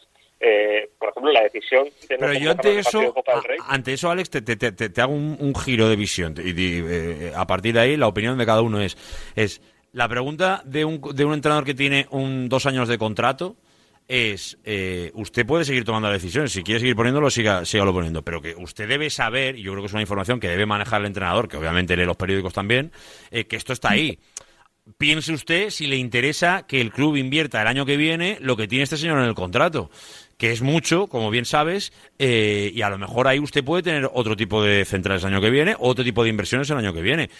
No sé, plantéeselo, que a lo mejor a usted también le interesa. Yo no creo que luego a partir de ahí, oye, si usted lo quiere poner, lo pone. No creo que haya fa- ha- haga falta llegar con una eh, idea de club eh, de, oiga, este jugador ya no juega más. Se puede hablar del tema, a lo mejor a Baraja también le interesa, digo yo, ¿eh? Cuando tiene, yo creo que una montaña gigante de problemas desde principio de temporada, como para encima tener que estar preocupado de la, de la parte económica del club. Yo, sinceramente, esa situación no la veo. Creo que Paulista va a llegar a ese número de partidos si no se lesiona, el fútbol es fútbol, pero se va a llegar a ese número de partidos y a partir de ahí tendrá que darse una negociación. Yo sé que en el club eh, a principio de temporada tenía la esperanza de que de poder negociar una salida, de poder valorar y que Gabriel Paulista eh, quisiera aceptar o buscara una opción que le garantizara más años de contrato, pero es que el Valencia el trabajo lo hizo mal poniéndole esta cláusula. Ahora mismo yo veo complicada cualquier alternativa. ¿Opiniones? Sí, yo tengo mi pedra particular y, y la he dicho alguna vez, que no es otra que es verdad que iba a decir en un club normal, y el Valencia no es un club normal, porque al final la dirección deportiva no toma todas las decisiones, pero yo insisto, eh, mm, Baraja tiene contrato dos años, ¿eh? y, genial, y ojalá siga diez, pero a mí es que este tipo de decisiones me parecen de club, no de entrenador. Insisto, es que no veo a Braulio Vázquez delegando este tipo de decisiones en Arrasate, por ejemplo, o a Víctor Horta en los 18 entrenadores que ha tenido en, en los seis meses que lleva en el cargo. Que es verdad que me dirás, ya, bueno, pero si lo tiene que decir Corona o Carmelo, mejor que lo decida Baraja. Vale, y yo respeto ese argumento. Pero yo creo que estas cosas no deben ser cosas de club, porque Baraja puede enganchar 10 malo- 10 derrotas seguidas y, y- y- y marcharse. Y ya haber jugado en esas 10 derrotas Paulista los 7 partidos que le quedan y haber renovado por 5 millones. No sé, me explico. Creo que el problema trasciende más a la figura del entrenador y es más cosa del club. Ahora bien, si también la estrategia del club es, bueno, no vamos a tocarle las narices a Baraja, que él lo gestione, pues oye, pues tendrán que acarrear con ello. Y si lo juega, al final, también eh, el mensaje que se dio cuando se renovó a Baraja, además lo publicamos en Relevo, es que no iba a ser un general manager como había sido Gattuso, ¿no? Que él se iba a dedicar a entrenar. Pues entonces también eh, yo entiendo que Baraja diga, vale, me habéis dicho que yo me dedico a entrenar, pues eh, yo entreno a Paulista y como yo no tengo que pensar en otra cosa que no sea entrenar, yo no me voy a fijar en la economía del club. Pues vale, pero yo insisto, mi pedrada sería que eh, aquí lo decidiera la dirección deportiva y dijera, ¿va a jugarlos o no va a jugarlos? Punto. Paco, ¿cómo ves tú esta situación? Vamos a ver, aquí el asunto que más me, me llama la atención es eh, cuando has comentado antes, es, es un jugador, una ficha muy alta. Digo, ya, bien, eh, hay quien se escuda dentro del club en que en su momento el que renueva a Paulista es Anil Kumar Murti.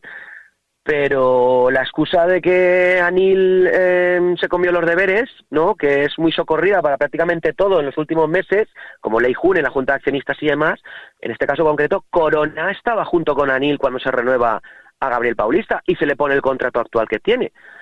Mm, No sé, me da la sensación de que aquí es una cuestión de pues pasarse la pelota y que ahora al pobre Baraja le está tocando ser entre comillas, un daño colateral en el sentido de que estamos aquí debatiendo si es Baraja el que tiene que tomar la decisión o no tomar la decisión. No, perdone usted. Baraja tiene que contar con el jugador si considera que le puede ayudar sobre el terreno de juego. Temas extradeportivos es una cuestión de club. Y club a día de hoy es Miguel Ángel Corona y Carmelo del Pozo. O la presidenta también. ¿Por qué la presidenta no se pone delante de Paulista y le explica la situación? ¿Por qué no lo hace Corona? Es que, ah, por, eso digo que es- estamos cayendo todos, eh, no es, evidentemente no, no, no, estoy culpando a nadie, estamos cayendo todos en la trampa de eh, que si el contrato de Paulista, que si la renovación de Paulista, de si el año extra de Paulista, de si Baraja tiene que... No, pero bueno, usted, quienes tienen que hacer esto son los que lo firmaron en su momento. Baraja no estaba aquí. Con lo cual, yo pienso que Baraja no debería ser el que tuviera que renunciar a poner al jugador X partidos y que si esa decisión se toma en las altas esferas, tienen que ser ellos las que, las que, las que la tomen y den el paso. Porque me da la sensación de que otra vez con el caso de Paulista, todo el mundo rehuye la responsabilidad y al final el único que queda es el pobre entrenador que yo pienso que bastante está haciendo este año ejerciendo de eh, entrenador, eh, manager, eh, mm, recuperador, eh, fisio Desarrollador prácticamente, de jugadores del filial. desarrollador, eh, formador de cantera, eh, mm, director deportivo, eh, portavoz del club. O sea, quiero decir, ya está bien. No es que estamos cargando siempre al entrenador y en los últimos años es una lacra esto cargándole de una serie de responsabilidades que no deberían ser de él, pero el problema es como los demás zamaguen pasa esto que pasa y estamos aquí debatiendo esto que debatimos, con lo cual no pienso que es el club, en este caso, Corona, que para dar alguna entrevista y para mm, asumir galones y decir que no han ascendido, sí que tiene mm, muchas ganas, pero para este tipo de decisiones de club mm, no parece decidirse. Pues creo que debería ser él o el señor Peter Lim desde Singapur o la señora Lei Jun como delegada de Peter Lim aquí en Valencia los que tomen la decisión de que, se hace con Paulista, no Baraja. Aquí lo, hemos hablado alguna vez, eh, evidentemente está siempre la vía de en medio, que es sentarse y, y volver a negociar, o sea, volver a hablar y de qué se quiere al futuro, pero claro, ahí ya tiene que venir el futbolista a dar su opinión y, y su buena fe, que no, no la ponemos en duda, ¿eh? Pero tiene que ponerla, que al final lo- los contratos no entienden de buena fe, luego la buena fe puede aparecer, pero, pero el contrato no, no lo recoge. Pero bueno, eso el futuro nos dirá qué pasa con Paulista. Y el último tema eh, que quiero plantear es el recorrido que le veis a el asunto Rafa Mir, porque esto es un poco la sensación de eh, el futbolista quiere tanto, tanto, tanto, que es un tema que se mantiene en el ambiente, pero de momento los profesionales que, que desde luego a los que tenemos acceso, por lo menos eh, desde aquí, eh, del Valencia, no cuentan con esa posibilidad, salvo que venga de- de- desde el máximo accionista. Pero todos en el fondo tenemos esa ilusión de que pudiera pasar. Pero yo, sinceramente, hasta en Sevilla ahora veo que, le dan cierto recorrido, a mí me sorprende, pero creo que es casi más la- el interés y la ganas del chico que otra cosa. No sé cómo lo veis.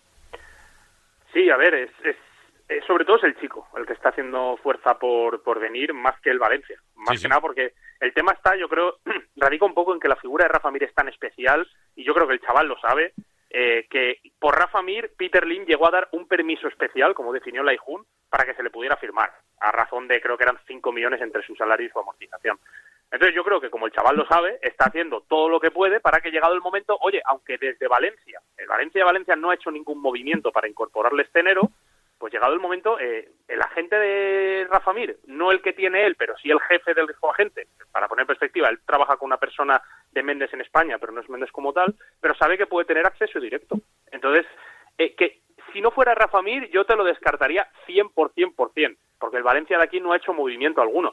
Pero claro, como su figura es tan peculiar, insisto, que hasta la propia presidenta hablaba de un permiso especial porque Peter Lim lo conoce y tal, pues yo, si en el mercado no suelo descartar nada al 100%, pues, hombre, lo de Rafa Mir menos, insistiendo en que de momento el Valencia aquí no ha hecho movimiento alguno y yo veo informaciones de Sevilla de, de que el Valencia ya tiene acordada la, la- el contrato de Mir que, que no son verdad, en serio. O sea, otra cosa es que Méndez mediante se esté moviendo tal, yo ahí lo desconozco, pero el Valencia no tiene nada firmado con Rafa Mir a día de hoy, dejando claro que el chico eh, está poniendo todo de su parte. O sea, yo fui el primero que se me hinchó la boca hablando de Sergi Canós y cuánto hizo por venir, y es verdad que Rafa también está apretando mucho, las cosas como son. Alex. Es una decisión que obviamente trasciende de toda la gente que está en Valencia. Eh, eh, es más, en, en el Valencia saben que por mucho que, que saquen a jugadores después, quien va a tener que autorizar o no ese gasto va a ser Lim. En teoría tienen el, el compromiso de poder hacer una, una operación pequeña que, por ejemplo, es que mucha gente dice, si, sa- si sale Chen, eh, una salida de Chen, que ahorrarse la mitad del salario de Chen no llega ni mucho menos a, a cubrir el, el coste que tendría Rafa Mir. Es Peter Lim quien tiene que autorizar eso. Ahora mismo el Valencia no está ni mucho menos, no tiene el compromiso por parte del máximo accionista de que con una salida vaya a llegar Rafa Mir. Los mercados son muy largos, el Valencia sabe que enero es muy largo, que de aquí al, al 1 de febrero pueden pasar muchas cosas, pero es una, una cuestión que, que trascienden completamente. El estar hablando todos los días de, de cuando no ha habido ninguna novedad, eh, pues obviamente es, es mercado, la gente en estos días quiere hablar de, de mercado, quiere ilusionarse con alguna llegada, pero la realidad del Valencia es, es muy diferente. Ahora mismo eh, decir que sí o que no es únicamente hablar por hablar, porque depende de Lin, y Lin sabrá el día 30 de enero eh, lo que le apetece hacer o no. Paco, para acabar. Si el jugador no estuviera tan encabotado en volver a estar a las órdenes de baraja, todo este tema ni siquiera existiría. Con lo cual es el propio futbolista y su entorno el que los mantienen vivo para desgracia de un Valencia que ya desde este verano, en el momento en que hicieron el esfuerzo y el Sevilla decidió que no era suficiente, pues tampoco se ha movido mucho en esa dirección. A mí me, me consta que, pues que desde verano hasta ahora eh, se ha mantenido vivo, eh, la- la- las llamas se han mantenido caliente, las brasas, pero es el Valencia el que tiene que hacer un movimiento de manera oficial. Y claro, eh, las limitaciones, visto que Baraja eh, sabe que no va a tener prácticamente nada, es más, yo pienso que Baraja estaría contento con que no le toquen el equipo este mes, estaría contento con que no le toquen el equipo este mes y no haya ningún cambio más, más allá de alguna salida como la de Chenk y demás. Eh, lo de Rafa Mir es que sigue siendo muy difícil. Yo, para mí era difícil en verano, sigue siendo difícil ahora. Por eso todo lo que estáis hablando, lo que ha dicho Nacho, que es verdad, es que es que que se hablen de contratos y de cantidades. mm, el Valencia no se quiso gastar 600.000 en un fichaje hecho, que lo tenía hecho. Sí. No sé, y esto hace mes y medio. No lo sé, es que, es que me, sigue pareciendo que hay un optimismo desmedido, sobre todo viniendo desde Sevilla, igual porque en Sevilla también les interesa mover el árbol, que esa es la otra mitad de la ecuación, porque en Sevilla pues haya llegado Quique, me extraña que Quique no quiera ver, no quiera ver más a Rafa Mir, me extraña, con lo cual pienso que esto ya es una cuestión de Víctor Horta, de la dirección deportiva que no quieren contar con él. Eh, y como siempre, pues habrá que esperar a que la clave Méndez se ponga en marcha. Y yo pienso que aquí la clave Méndez tiene varias aristas. Jorge Méndez, eh, como decía que él juega al ajedrez mientras el resto jugamos a las damas. Eh, creo que hay una operación por ahí, la de Cova Lane, que está meneándose para yo creo que también hacer un poquito más de hueco. Son muchas cosas a la vez. Y si la clave Méndez consigue que todo cuadre de cara a los últimos días de mercado, pues se podrá intentar. Si no, lo veo francamente complicado, por no decir imposible. Pues van quedando 20 días, así que a ver un poco cómo evolucionan. Lo vamos a dejar aquí, chicos. Os mando un abrazo muy grande a los tres. Gracias, Alex. Gracias, Nacho. Gracias, Paco, por estar hoy en este directo Marca Valencia. Chao. Hasta luego, chao. Hasta ahora nuestro compañero Paco Polite, ya lo sabéis, en Sport Base como siempre y además eh, con, oye, pues eh, siempre esa opinión al respecto de asuntos del Valencia como hoy hemos tratado, asunto paulista, asunto Rafa Mir, por supuesto también la actualidad pura y dura deportiva del equipo, junto a él Nacho Sánchez desde relevo y también Alex Alfaro, nuestro compañero de Blanquinegris y por supuesto cada lunes aquí en Radio Marca con eh, Pedro Morata en el tiempo de Sin Ataduras. 2 y 22, seguimos y es momento de ir con el básquet.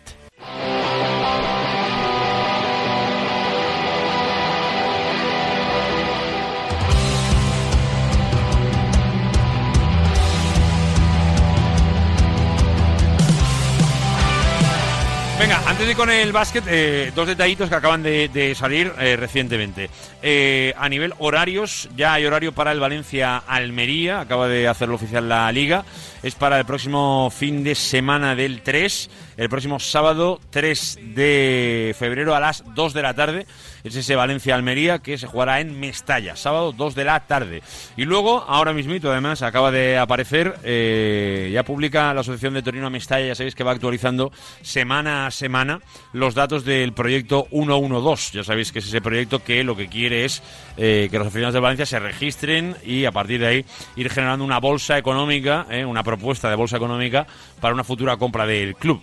Bueno, los datos hasta el día de hoy hablan de 19 millones de euros 50, eh, o sea, 19 millones 51 mil 983 euros. Ese es el total que ahora mismo acumula la cuenta que hace eh, 112 Valencia Club de Fútbol. 19 millones 51.983 euros. Es lo que se ha juntado con un total de eh, registros de 1.216 registros hasta el momento. Bueno, así evoluciona el proyecto que tiene bastante, 19 millones son bastantes, pero ¿son suficientes? No. Faltan muchísimos, muchísimos, muchísimos más para parecer o por lo menos aparentar una, una propuesta más o menos seria. Pero eso lo, lo veremos en el futuro. De momento eh, se queda un poquito corto. Venga, 2 y 24. Como decía, es momento para asuntos del básquet y hoy Valencia viaja hasta Madrid para enfrentarse en el Wizzing Center al mejor equipo de Europa hasta el momento. De eso parece haber pocas dudas.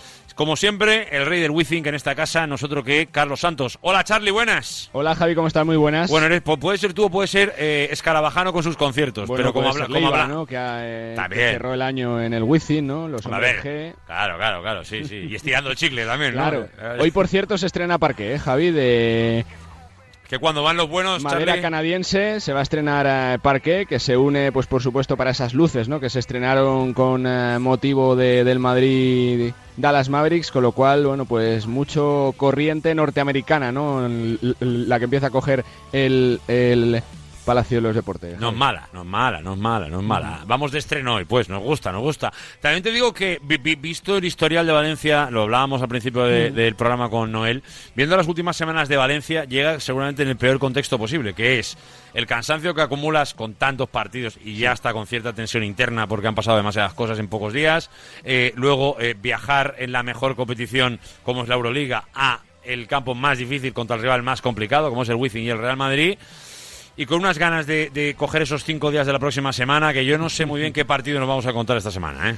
Bueno, yo creo que el Real Madrid lo que quiere es hacer hucha, hacer eh, hueco por si vienen maldadas, ¿no? Por si tienes problemas de lesiones. Hoy si gana sería el triunfo número 19 y prácticamente, bueno, pues podría estar un mes sin competir que seguiría entre los ocho primeros, ¿no? Dejaría eh, la clasificación eh, bastante cerquita, que es el primer reto. A ver cómo está el Madrid, ¿no? Que en los últimos partidos no ha podido contar con Rudy Fernández y con Sergio Rodríguez. Hoy es duda Gaby Deck, que se le ha visto ya entrenar con sus compañeros, pero que quizás sea precipitada su reaparición después de casi cuatro semanas fuera y bueno, pues con el objetivo, ¿no? De celebrar con victoria los 1048 partidos de Sergio Yul, que es verdad que lo que lo celebró, que lo cumplió fuera de casa contra el Bayern, pero hoy seguro que se querrá desquitar con la fiesta que le va a montar eh, seguro el club antes del eh, partido como reconocimiento de leyenda que es, así que bueno, pues eh, eh, eh, los blancos que querrán tener una, una gran noche y bueno, pues ganar ese partido más ah, de casa que les permita respirar y tratar de hacer colchón, ¿no? Para antes de la Copa. Luego yo creo que también en el contexto Real Madrid hay una tranquilidad absoluta, ya no por lo bien que esté el equipo en sí, sino por un poco, yo, yo imagino que, que levante un poco la cabeza, mire hacia atrás y dice, bueno, pues de momento aquí me, me- me puedo tropezar que- Claro. que, no me coge nadie, ¿no? O sea,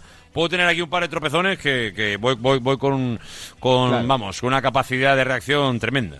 No hay duda, Javi, de que el Madrid es posiblemente el, el gran equipo de la temporada, pero el formato de competición ya sabemos que, es el que es, ¿no? La Copa del Rey se juega todo en un partido, que la Final Four son dos finales y que muchas veces poquito vale lo que has hecho antes para conseguir títulos, ¿no? Sino, si tenemos que tirar de regularidad, pues lógicamente cuando has jugado 39 partidos y llevas 36 victorias, pues hablan, hablan de que estás haciendo un año casi perfecto, ¿no? Que te está saliendo todo bien, está funcionando bien, las rotaciones, eh, Gessonia, Tavares, eh, Musa, eh, lo que ha dado Campazo, la verdad que es un, es un gran estado de felicidad, pero también se es consciente de que este calendario y de que estos formatos de competición eh, todo puede cambiar, ¿no? Que poca gente contaba el año pasado en Kaunas con el Real Madrid, poquita gente contaba con, con que perdieran la Copa después de la derrota del Barça y bueno, pues se terminaron dando ambas circunstancias, ¿no? Así que yo creo que, que los partidos eh, de competición regular sí que están dando claro que el Real Madrid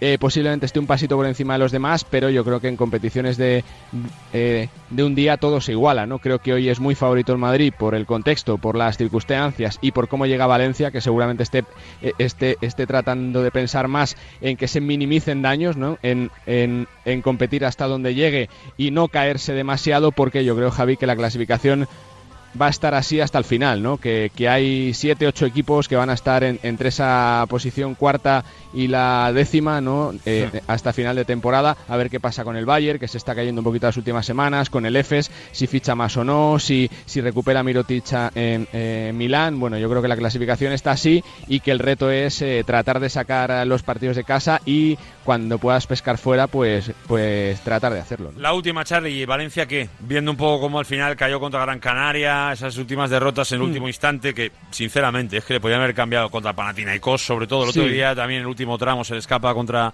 Zalgiris. Es- Estar cerca, pero no cogerlo, que ese es un, al final un sentimiento de rabia que se acumula. ¿eh? Bueno, yo insisto que los resultados quizá tapen un poquito que Valencia tiene una gran plantilla, ¿no? Yo creo que comparándola con la del año pasado, creo que tiene más recursos, tiene más eh, número de jugadores y que Kevin Pangos le tiene que dar mucho. Lógicamente necesita un tiempo de adaptación eh, eh, para que, que se sea compatible con Chris Jones, pero cuando tú ves a Kevin Pangos, a Chris Jones, a Brandon Davis, a Semio Yelei, son jugadores top en, la competición, así que creo que tiene grandes jugadores. ¿Qué pasa? Que se te han escapado esos dos, tres partidos en las últimas jugadas que son esos que te hacen daño, ¿no? Que luego se echan de menos. Bueno, creo que, que Valencia va a ser competitivo hasta el final, como lo fue la temporada pasada, y que bueno, pues que seguramente eh, ya más en clave Copa, ¿no? Que, que la semana próxima es el sorteo, seguramente que al que le toque no querrá jugar contra él eh, eh, por la calidad que tiene la plantilla, así que bueno, creo que hay que tener paciencia, que los resultados siempre mandan, pero bueno, creo que todavía tiene opciones para hacer absolutamente todo. Javi. Te escuchamos esta noche, Charlie. Te mando un abrazo. Abrazo a todos, cuidaros mucho.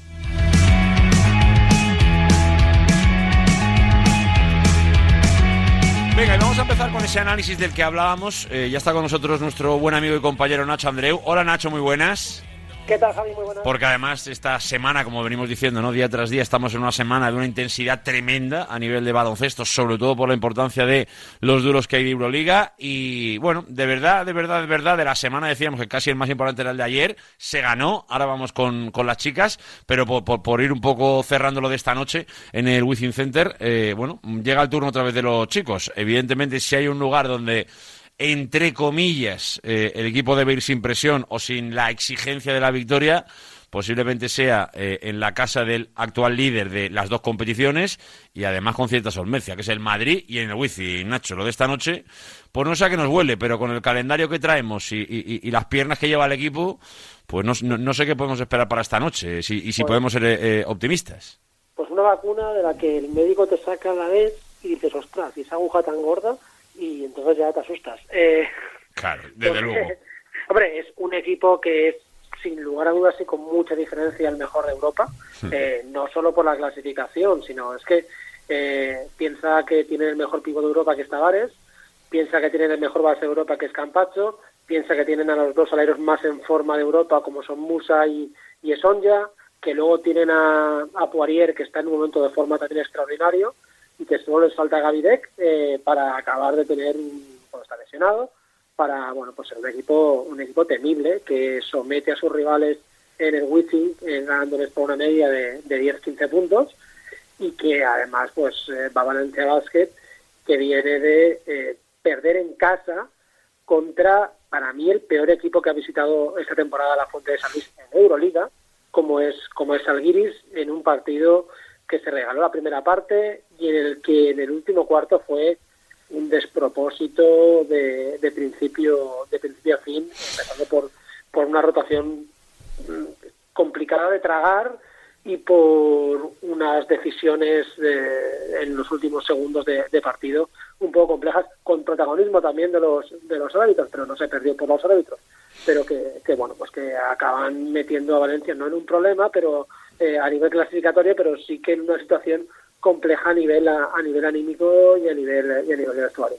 Eh, eh, te, te- te pregunto directamente, eh, en tu lectura y en, y en el análisis que se hace, que evidentemente yo creo que hay muchos factores, eh, también el arbitral, también el, el del calendario, y seguramente responsabilidades, y, y- yo creo que, que, que quizá es lo más difícil, es saber dónde están los límites de la responsabilidad del entrenador, la responsabilidad de, de las decisiones individuales eh, del, del colectivo, digamos, de la plantilla, eh, ¿Qué lectura haces de todo esto? Porque es verdad que es muy difícil de, de medir, ¿no? Do- do- ¿Hasta dónde llega la responsabilidad de cada uno? Porque hay muchos factores que, que- que intervienen en, en este momento concreto de la temporada, ¿no? Yo ha llegado un momento en, en mi vida, tanto personal como profesional, en el que soy consciente de que cada, cada uno de nosotros tenemos un entrenador dentro y haríamos las cosas de una forma o de otra. Y, y bueno, que podemos criticar que no nos guste cómo juega el Valencia de Mumbrú o que no comprender sus decisiones, etcétera, etcétera, y lo podemos, eh, lo podemos valorar, lo podemos opinar y lo podemos poner en debate. Lo que no tiene debate es eh, el hecho de, de, por ejemplo, eh, cuando hablo de gestión de, de un equipo, que un entrenador no sepa gestionar los momentos en los que sus jugadores están desquiciados por el tema arbitral o no sus jugadas que pinta en pizarra no se no se pongan en práctica eso ya es eh, una responsabilidad del, del entrenador. Eh, pues que el equipo no juegue al- a lo que quiere a lo que quiere un grupo o tal pues o que no juegue lo que quiere la grada eso ya es, depende de cada de cada uno de los gustos. Pero lo que es ineludible yo creo que hay eh, tanto Alex Mumbrú como el club deben tener claro es que no se le puede escapar el, el vestuario y jugadores, pues por ejemplo, que para mí son tan importantes en este club como Inglis, no puede estar pensando en los árbitros, no puede estar anclado en ese partido contra Panathinaikos, donde yo creo ahí francamente que eh, si bien el arbitraje no me gusta decir que influyera así, es verdad que fue nefasto y encima nefasto en contra de Valencia Basket, pero ese partido ya hace ya hace tiempo que pasó, se han jugado muchos encuentros, no se puede estar anclado anclado ahí.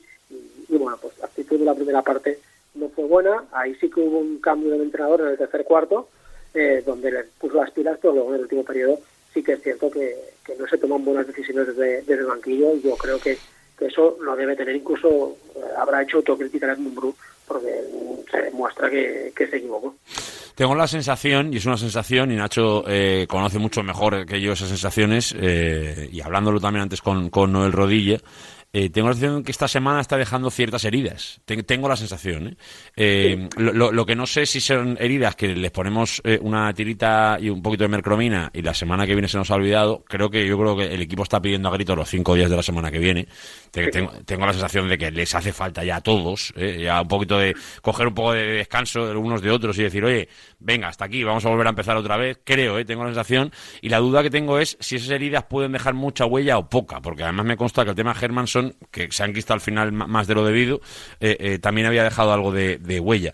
¿Tienes tú un poco ese, ese eh, olfato también, Nacho? Eh, eh, ¿Tienes un poco la sensación de que esto puede ser algo pasajero eh, o, o- podemos temer que, se enquiste algo de, de- este proceso que creo que está dejando hoy, bueno, pues por lo menos tiranteces, no, no, no sé si, si heridas, pero tiranteces internas. Aquí están pasando varias cosas. En primer, en primer lugar, eh, que cuando tú fichas a mitad de temporada en un vestuario que es, que es tan limpio como el que tenía Valencia Basket, pues puede causar inquietud en algunos jugadores, Claro. ya sea recuperación rápida de Harper y de Oyeley, por ejemplo, por citar dos, por citar Sí. dos casos. Eh, luego, pues que se marche un jugador muy querido como es como es Hermanson. Eh, luego, además, que Kevin Pangos no está al nivel eh, para, para competir.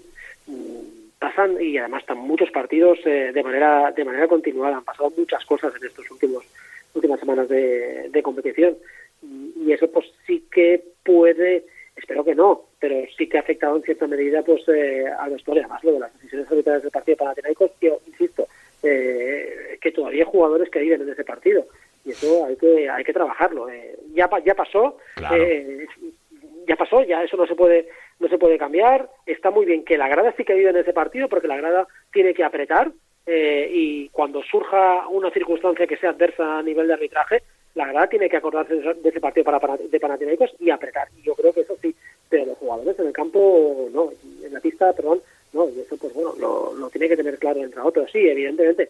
Tú cuando el riesgo de fichar en mitad de temporada cuando el vestuario está muy limpio es que se te, se te descentre todo un poquito y se te mueve un poquito la barraca, por eso eh, siempre se ha sido reacio hacer esos fichajes.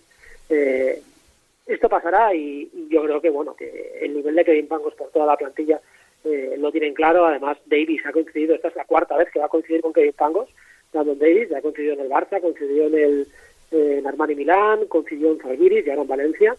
Y, bueno, parece que es un, buen chaval que no sabemos por qué se le ha atragantado a Mesina, pero eh, que su nivel hoy por hoy está muy lejos del nivel que tiene la plantilla a nivel físico, a nivel físico y a nivel de ritmo. ¿Por qué? Pues lleva medio año sin jugar prácticamente. Es que eso, eso se tiene que notar. Al final tampoco eh, va a caer el cielo y va a caer de pie. Eso al final re- requiere unos trámites ¿no? Eh, y, y unos tiempos. Esa es la verdad.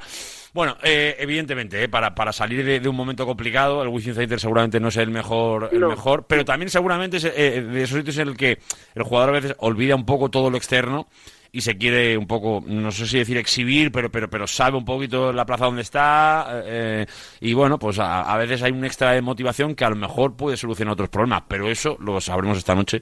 Lo, lo normal, Javi, es que de, de 100 eh, pierdas 99, pero hoy sí el de No, no, claro, claro, claro. Sí, fíjate, yo, yo, yo, yo ya, Nacho, te lo digo, además con el corazón en la mano, lo pongo aquí encima de la mesa, eh, eh, eh, ya ni, yo, yo no pido ni siquiera ganar. Que se compita. Que se compita, que este equipo sabe competir, que este equipo ha demostrado que sabe competir y que, y que puede estar a la altura. Luego, oye, eh, estás en el Wizzing, estás contra el Madrid, que pase lo que tenga que pasar.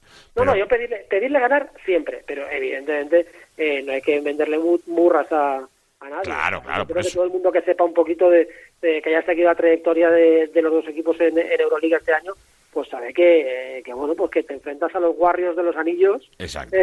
Sí, y sí, tú sí. eres pues un contender y el contender siempre pues eh, sale con las de con las de perder, eres un contender. Vamos a ver qué pasa esta noche, pero es verdad que, insistimos, ¿eh? a ver si ya un poquito con el tema de la, de la Copa ya un poco cerrado, a la espera del sorteo y viendo un poquito cómo va por, por, por Europa, eh, vamos a, a coger un poquito de oxígeno, ya, ya volver a empezar un poquito, ¿no? Y eso yo creo que ya después de tantas semanas, de tanta intensidad, la próxima puede ser un buen momento para, para hacerlo.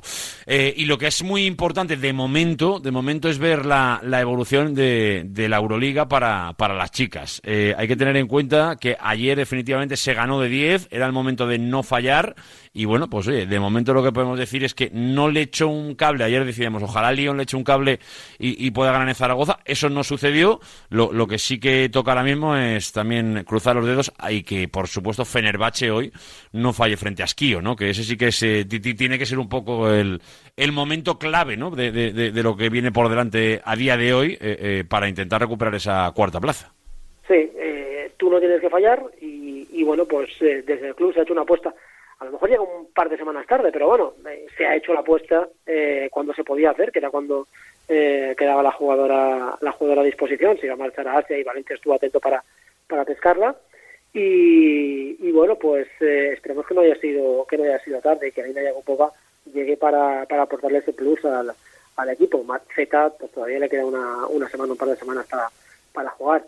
Eh, por el club no va a ser, ahora pues claro, como dependes de, de los demás, lo tienes un poco más, más complicado, pero ayer se demostró que el equipo iba sobrado, se perdió la concentración en el último cuarto, que, Sí, un que, poco. bueno, por, por algún momento me llegó hasta a preocupar, pero bueno, apareció la capitana, que era el Casas, eh, y, y bueno, pues puso a todo el mundo firme y, y mantuvo esa, esa distancia, pero bueno, en el último cuarto le entraban los triples a, a Sepsi, eh, bajó los brazos Valencia Valencia Basket, supongo que fruto de, del gran partido que habían hecho y del, y del cansancio, o directamente de querer bajar un poquito el pistón.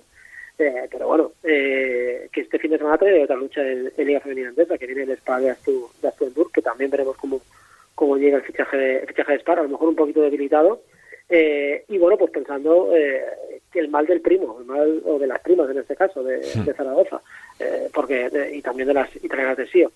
Tienes que mirar en eso, no te queda no te queda otra, ¿no? El hecho de no haber hecho los deberes, pues pues te obliga. Claro, te obliga. lo, lo de Lyon te, te, te deja en una situación compleja, pero, pero accesible, ¿eh? porque yo creo, yo creo que vamos a, a esperar a hoy, porque hoy eh, eh, Fenerbahce ojalá confirme un poco esa victoria frente a Esquío, y a partir de ahí ya empiezas a depender de ti mismo. Es verdad que tienes que ganar el, el basquet a Esquío, no sé qué, pero bueno, ahí ya más o menos tienes una- cierta dependencia propia. Luego hay, hay, hay duelos, por ejemplo, Esquío-Zaragoza, es verdad que ahí a lo mejor se le puede robar algo a, a, a Esquío también, pero bueno, paciencia. Bueno, tiene que llegar ese momento en que tú puedas depender de, de- de ti misma. A partir de ahí, por lo menos ya, es verdad. sí. Cuando llegue, el club ya ha hecho la apuesta. Yo creo que es una operación muy importante porque eh, el momento tenía que llegar. Llegó un poquito así eh, a última a última hora, pero ha llegado. Yo creo que la apuesta del club es clara, es ambiciosa y, y me parece que, que bueno que, que se apuesta por estar en esta competición y se apuesta por llegar lejos y, y que es ese reducto de ilusión que, que le hacía falta a Valencia Basket en, en Euroliga este año en el equipo femenino. Vamos a ver qué pasa, porque es verdad que hay varios rivales por delante que, que, bueno, pues también podrían pinchar eh, y, y por ahí, por ahí, eh, desde luego se podría encontrar el hueco. Pero lo importante, obviamente, es que es que Valencia vaya vaya sumando, como lo hizo ayer, más 10, con una que era el Casas eh, espectacular y además asentando poco a poco el proyecto con, con caras nuevas que además vienen que, llamando. Javi, que ha cambiado otra vez la mecánica del tiro libre y ayer le funcionó. A ver si esta, esta es la definitiva, porque lo único que le falta a las motomami es Sí. meter los tiros libres. Ya si mete los tiros libres, bueno, apaga y vámonos. Si ya, si ya la queremos por cómo defiende y por cómo mueve el equipo, ya mete los tiros libres, es imparable. Por esa ambición ¿eh? Eh, que, que- que siempre transmite, siempre, siempre ambiciosa. Esa es la verdad. Nacho, que te mandamos un abrazo grande. A ver si hoy nos llevamos una alegría en el WeThink. Uf, los ojos que todos que lo podamos ver. Bueno, bueno, bueno, bueno. Y si no, que sea en la copa, que, que nos gustará más todavía. Abrazo grande, Nacho. Abrazo, chao, chao.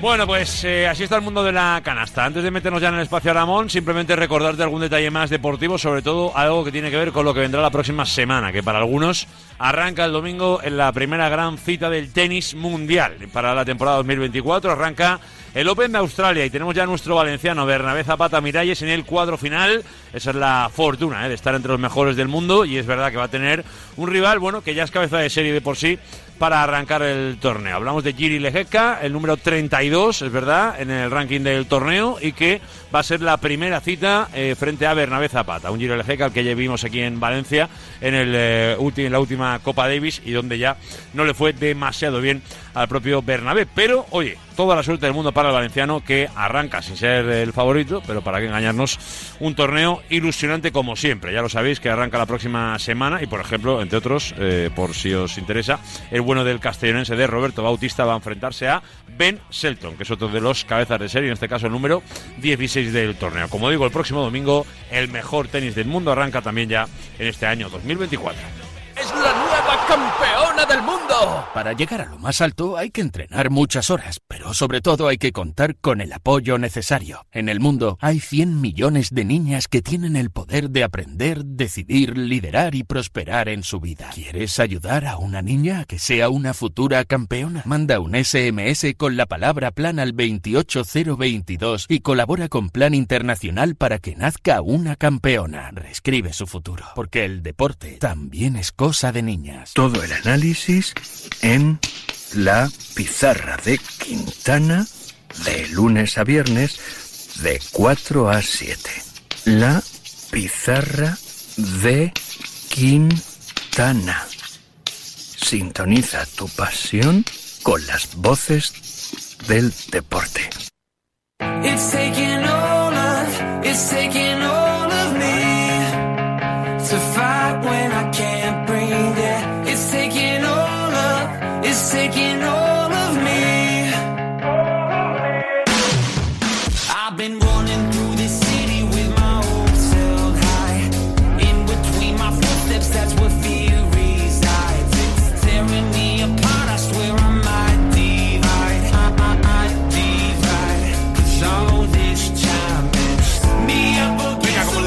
Principio, hoy tenemos la buena noticia de que vuelve a nuestras vidas el espacio Aramón. Ya lo sabéis que estábamos mirando al cielo, ¿eh? ya prácticamente desde que empieza a llegar el fresquito. Aquí estamos mirando siempre al cielo y a las montañas para ver cuándo empiezan a caer realmente los primeros eh, copos de nieve y vamos acumulándolos para poder volver a disfrutar del esquí. Más o menos seguro que algunos de vosotros ya lo habéis podido hacer eh, desde prácticamente las navidades, pero es verdad que nos iba costando un poco, pero parece que esta es la semana definitiva y nos subimos, por supuesto, a la llegada de la nieve en este directo Marca Valencia con nuestro espacio Aramón. Además, lo abrimos como corresponde, con el presidente del grupo Aramón que ya nos está escuchando, Antonio Jericó. Hola, Toño, buenas. Muy buenos días. ¿Qué tal? ¿Cómo estás? Pues bien, como comentabais, pues ahora contento con, con las estaciones creciendo en el número de kilómetros, con nieve fresca que ha caído y con frío, ¿no? Eh, con un cóctel, pues yo creo que es el mejor para encarar un fin de semana que además se promete soleado y como digo en unas condiciones pues eh, realmente buenas para, para disfrutar de la nieve. Porque además se, se- va, la planificación que ya vamos teniendo, Toño, es que eh, va acumulando nieve, va ampliándose sobre todo el número de kilómetros esquiables, que al final es un poco lo que, lo que estamos esperando también. Y además parece que para este fin de semana, para aquellos que, que- que tengan más ganas de reaccionar, o por lo menos alguno que lo tenga ya planificado, eh, se plantean jornadas de esquí, bueno, fantásticas, por clima, por nieve, así que ya empieza de verdad la, la temporada buena, buena, ¿eh? de- de- esquiar. Así es, pasado las Navidades, las Navidades es verdad que tenemos un visitante que muchas veces es eh, solo de Navidades, ¿no? Es un- son unas épocas que, que se mueve la gente muy en familia, con, con- aprovechando las fiestas, que esquía obviamente, pero muchas veces es un esquiador solo de esas fechas. A partir de, de la Navidad, pues empieza, como decimos, el normal invierno y, bueno, pues van a encontrar todos aquellos que estaban pues un poco esperando o viendo a ver cuándo, pues unas condiciones como apuntabas fantásticas, ¿no? Hoy tenemos las estaciones con menos 7, menos 8 grados, con una nieve de calidad fresca y lo mejor es eso que, que se prolonga hacia el fin de semana y yo creo que puede ser un gran, un gran fin de semana pues para que aquellos que han tenido duda o quieran estrenarse, pues hacerlo en las mejores condiciones. Eh, ahora luego te preguntaré por lo que nos toca un poquito más, más cerca, como es, eh, como siempre, obviamente, eh, Jabalambre y, y Valdelinares, pero a nivel global, como grupo, Aramón, en esta temporada del año eh, 24, eh, eh, ¿con qué novedades un poco estamos? Seguimos un poco con esa ampliación de kilómetros que obviamente va a dejar todo el Pirineo aragonés como uno de los grandes focos o el gran foco de nieve a nivel nacional. Seguimos un poco en ese trabajo, ¿no, Toño? Así es, bueno, hemos hecho muchas, muchas cosas, ¿no? Hemos trabajado mucho en, en la montaña para, para hacer posible pues que, que la nieve que, que cae o la que producimos pues se quede de una manera mucho más, más adecuada y con menos coste pues podamos abrir las pistas. Hemos invertido en innovación a- eh, en cañones, ¿no? En cañones de nieve para conseguir pues eso, el, poder mantener incluso las pistas aunque, aunque tengan unas condiciones pues no las más favorables y luego un montón de, de mejoras en servicio, ¿no? Desde lo más cercano que podéis tener ahí en, en Teruel, Jabalambre y Valinares, donde hemos renovado la flota de, de esquís, ¿no? El parque de esquís para, para que la gente pueda disfrutar de ellos, eh, máquinas expendedoras de forfait. Apostamos muy fuerte por el aprende a esquiar, ¿no? Esta, esta modalidad en la cual Es importante, lo mantenemos, ¿no? Que el año pasado fue un éxito sí.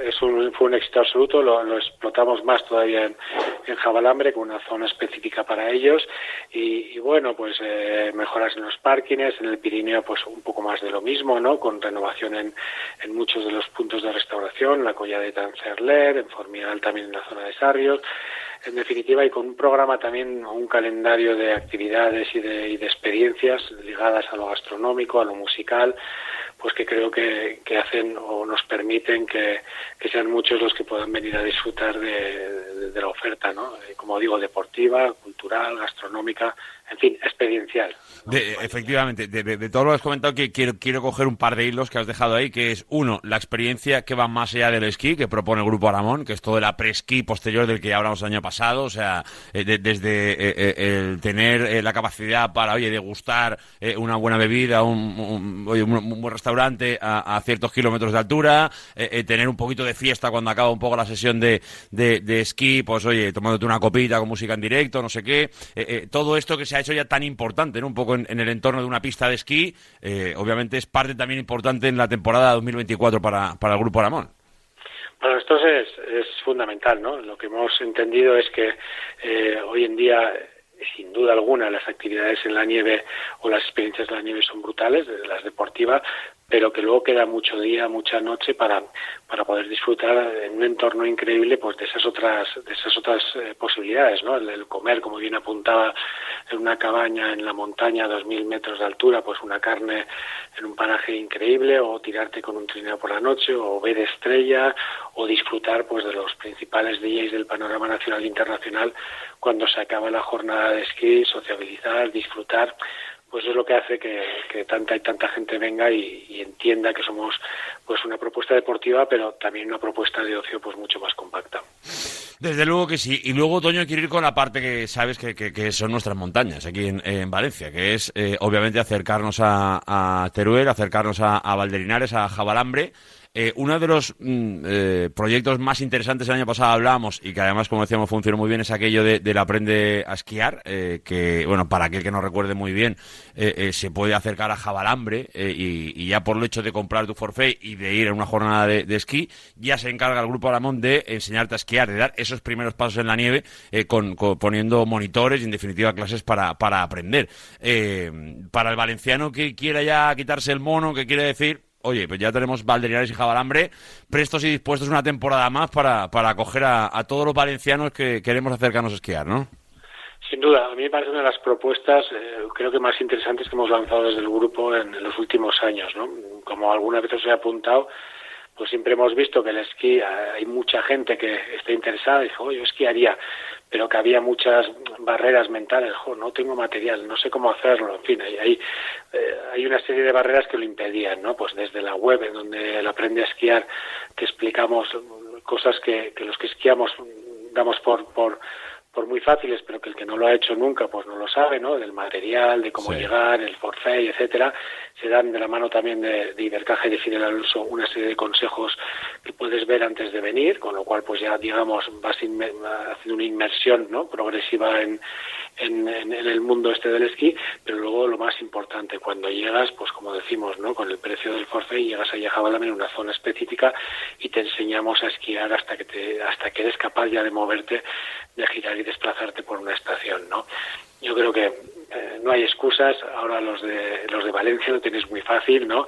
Vuestras montañas son las nuestras, porque nosotros siempre decimos que, que son las montañas de la comunidad valenciana y desde luego estaremos encantados de, que todos aquellos que, que están ahí en duda pues puedan venir. Ahora hay unas condiciones fantásticas y disfrutar de, de este maravilloso deporte, ¿no? De estas experiencias que brinda la nieve.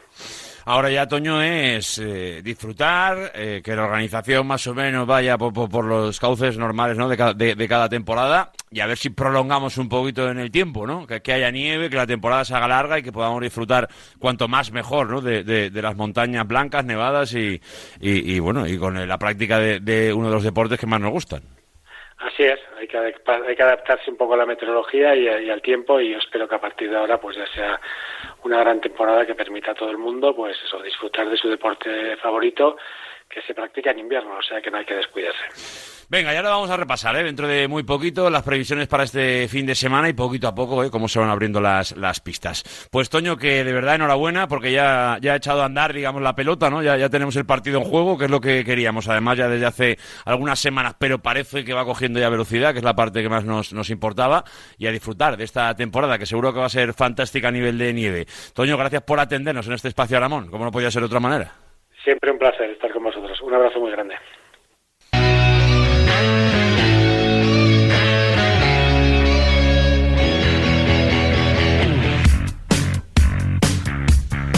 Venga, ya nos destinamos ¿eh? a conocer cómo va a llegar el fin de semana o por lo menos cómo están ahora mismo las pistas, aunque yo os prometo que esto aparentemente por las previsiones va a mejorar, porque hoy, por ejemplo, miramos a nuestras montañas, como decimos, a Jabalambre y Valderinares, y ya vemos ¿eh? cómo poco a poco va creciendo la capacidad para esquiar, porque vemos ya niveles de 80, de 70 centímetros de nieve polvo, por ejemplo, en Jabalambre o Valderinares, y ya empezamos a ver prácticamente más de un tercio de la pista abierta. La previsión es que prácticamente se va a doblar para el próximo fin de semana y estaríamos hablando ya en torno de cerca de 25 kilómetros esquiables cerquita de casa. Ahora sí, los que sois más ambiciosos, los que queréis ir hasta el Pirineo, ya os digo que podéis eh, meteros en prácticamente en el grupo Aramón cerca, cerca, eh, prácticamente ya de 75 kilómetros esquiable entre Cerler, Formigal, Panticosa, vas juntando poco a poco y ahí lo vas a, poder hacer. Además, es verdad que con buenos niveles de nieve, en torno a 50, 60, fundamentalmente en torno a Formigal, Panticosa,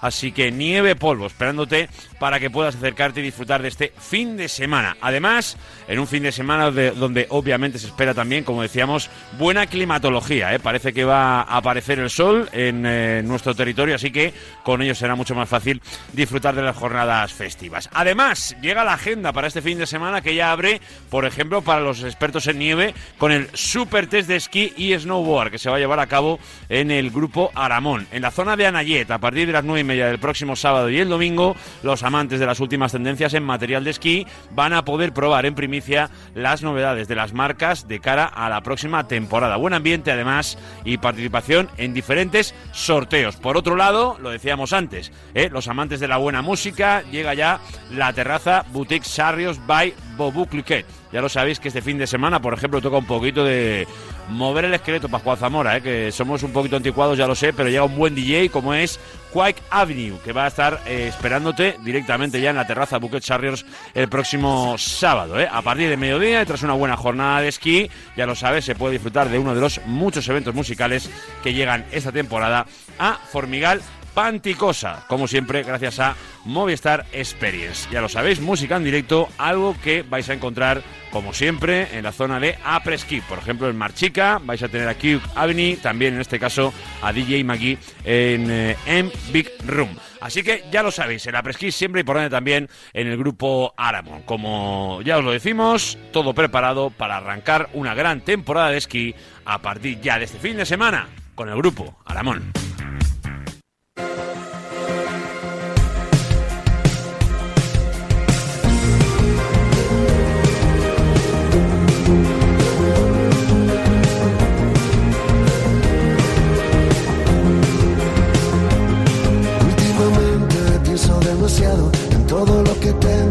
lo que he dejado, en lo bueno, lo malo, y cuestiono lo que creo hasta que alguien te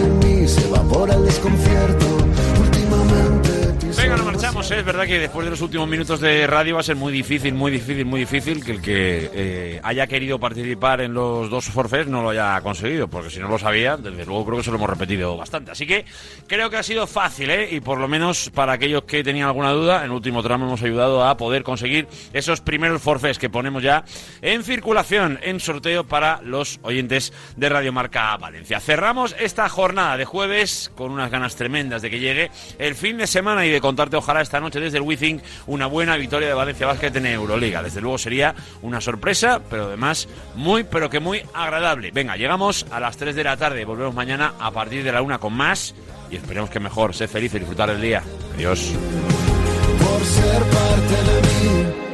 Últimamente piso demasiado en lo libre que me siento cuando piso un escenario y el barro tragado está justificado lágrima que nace en el eco del aplauso.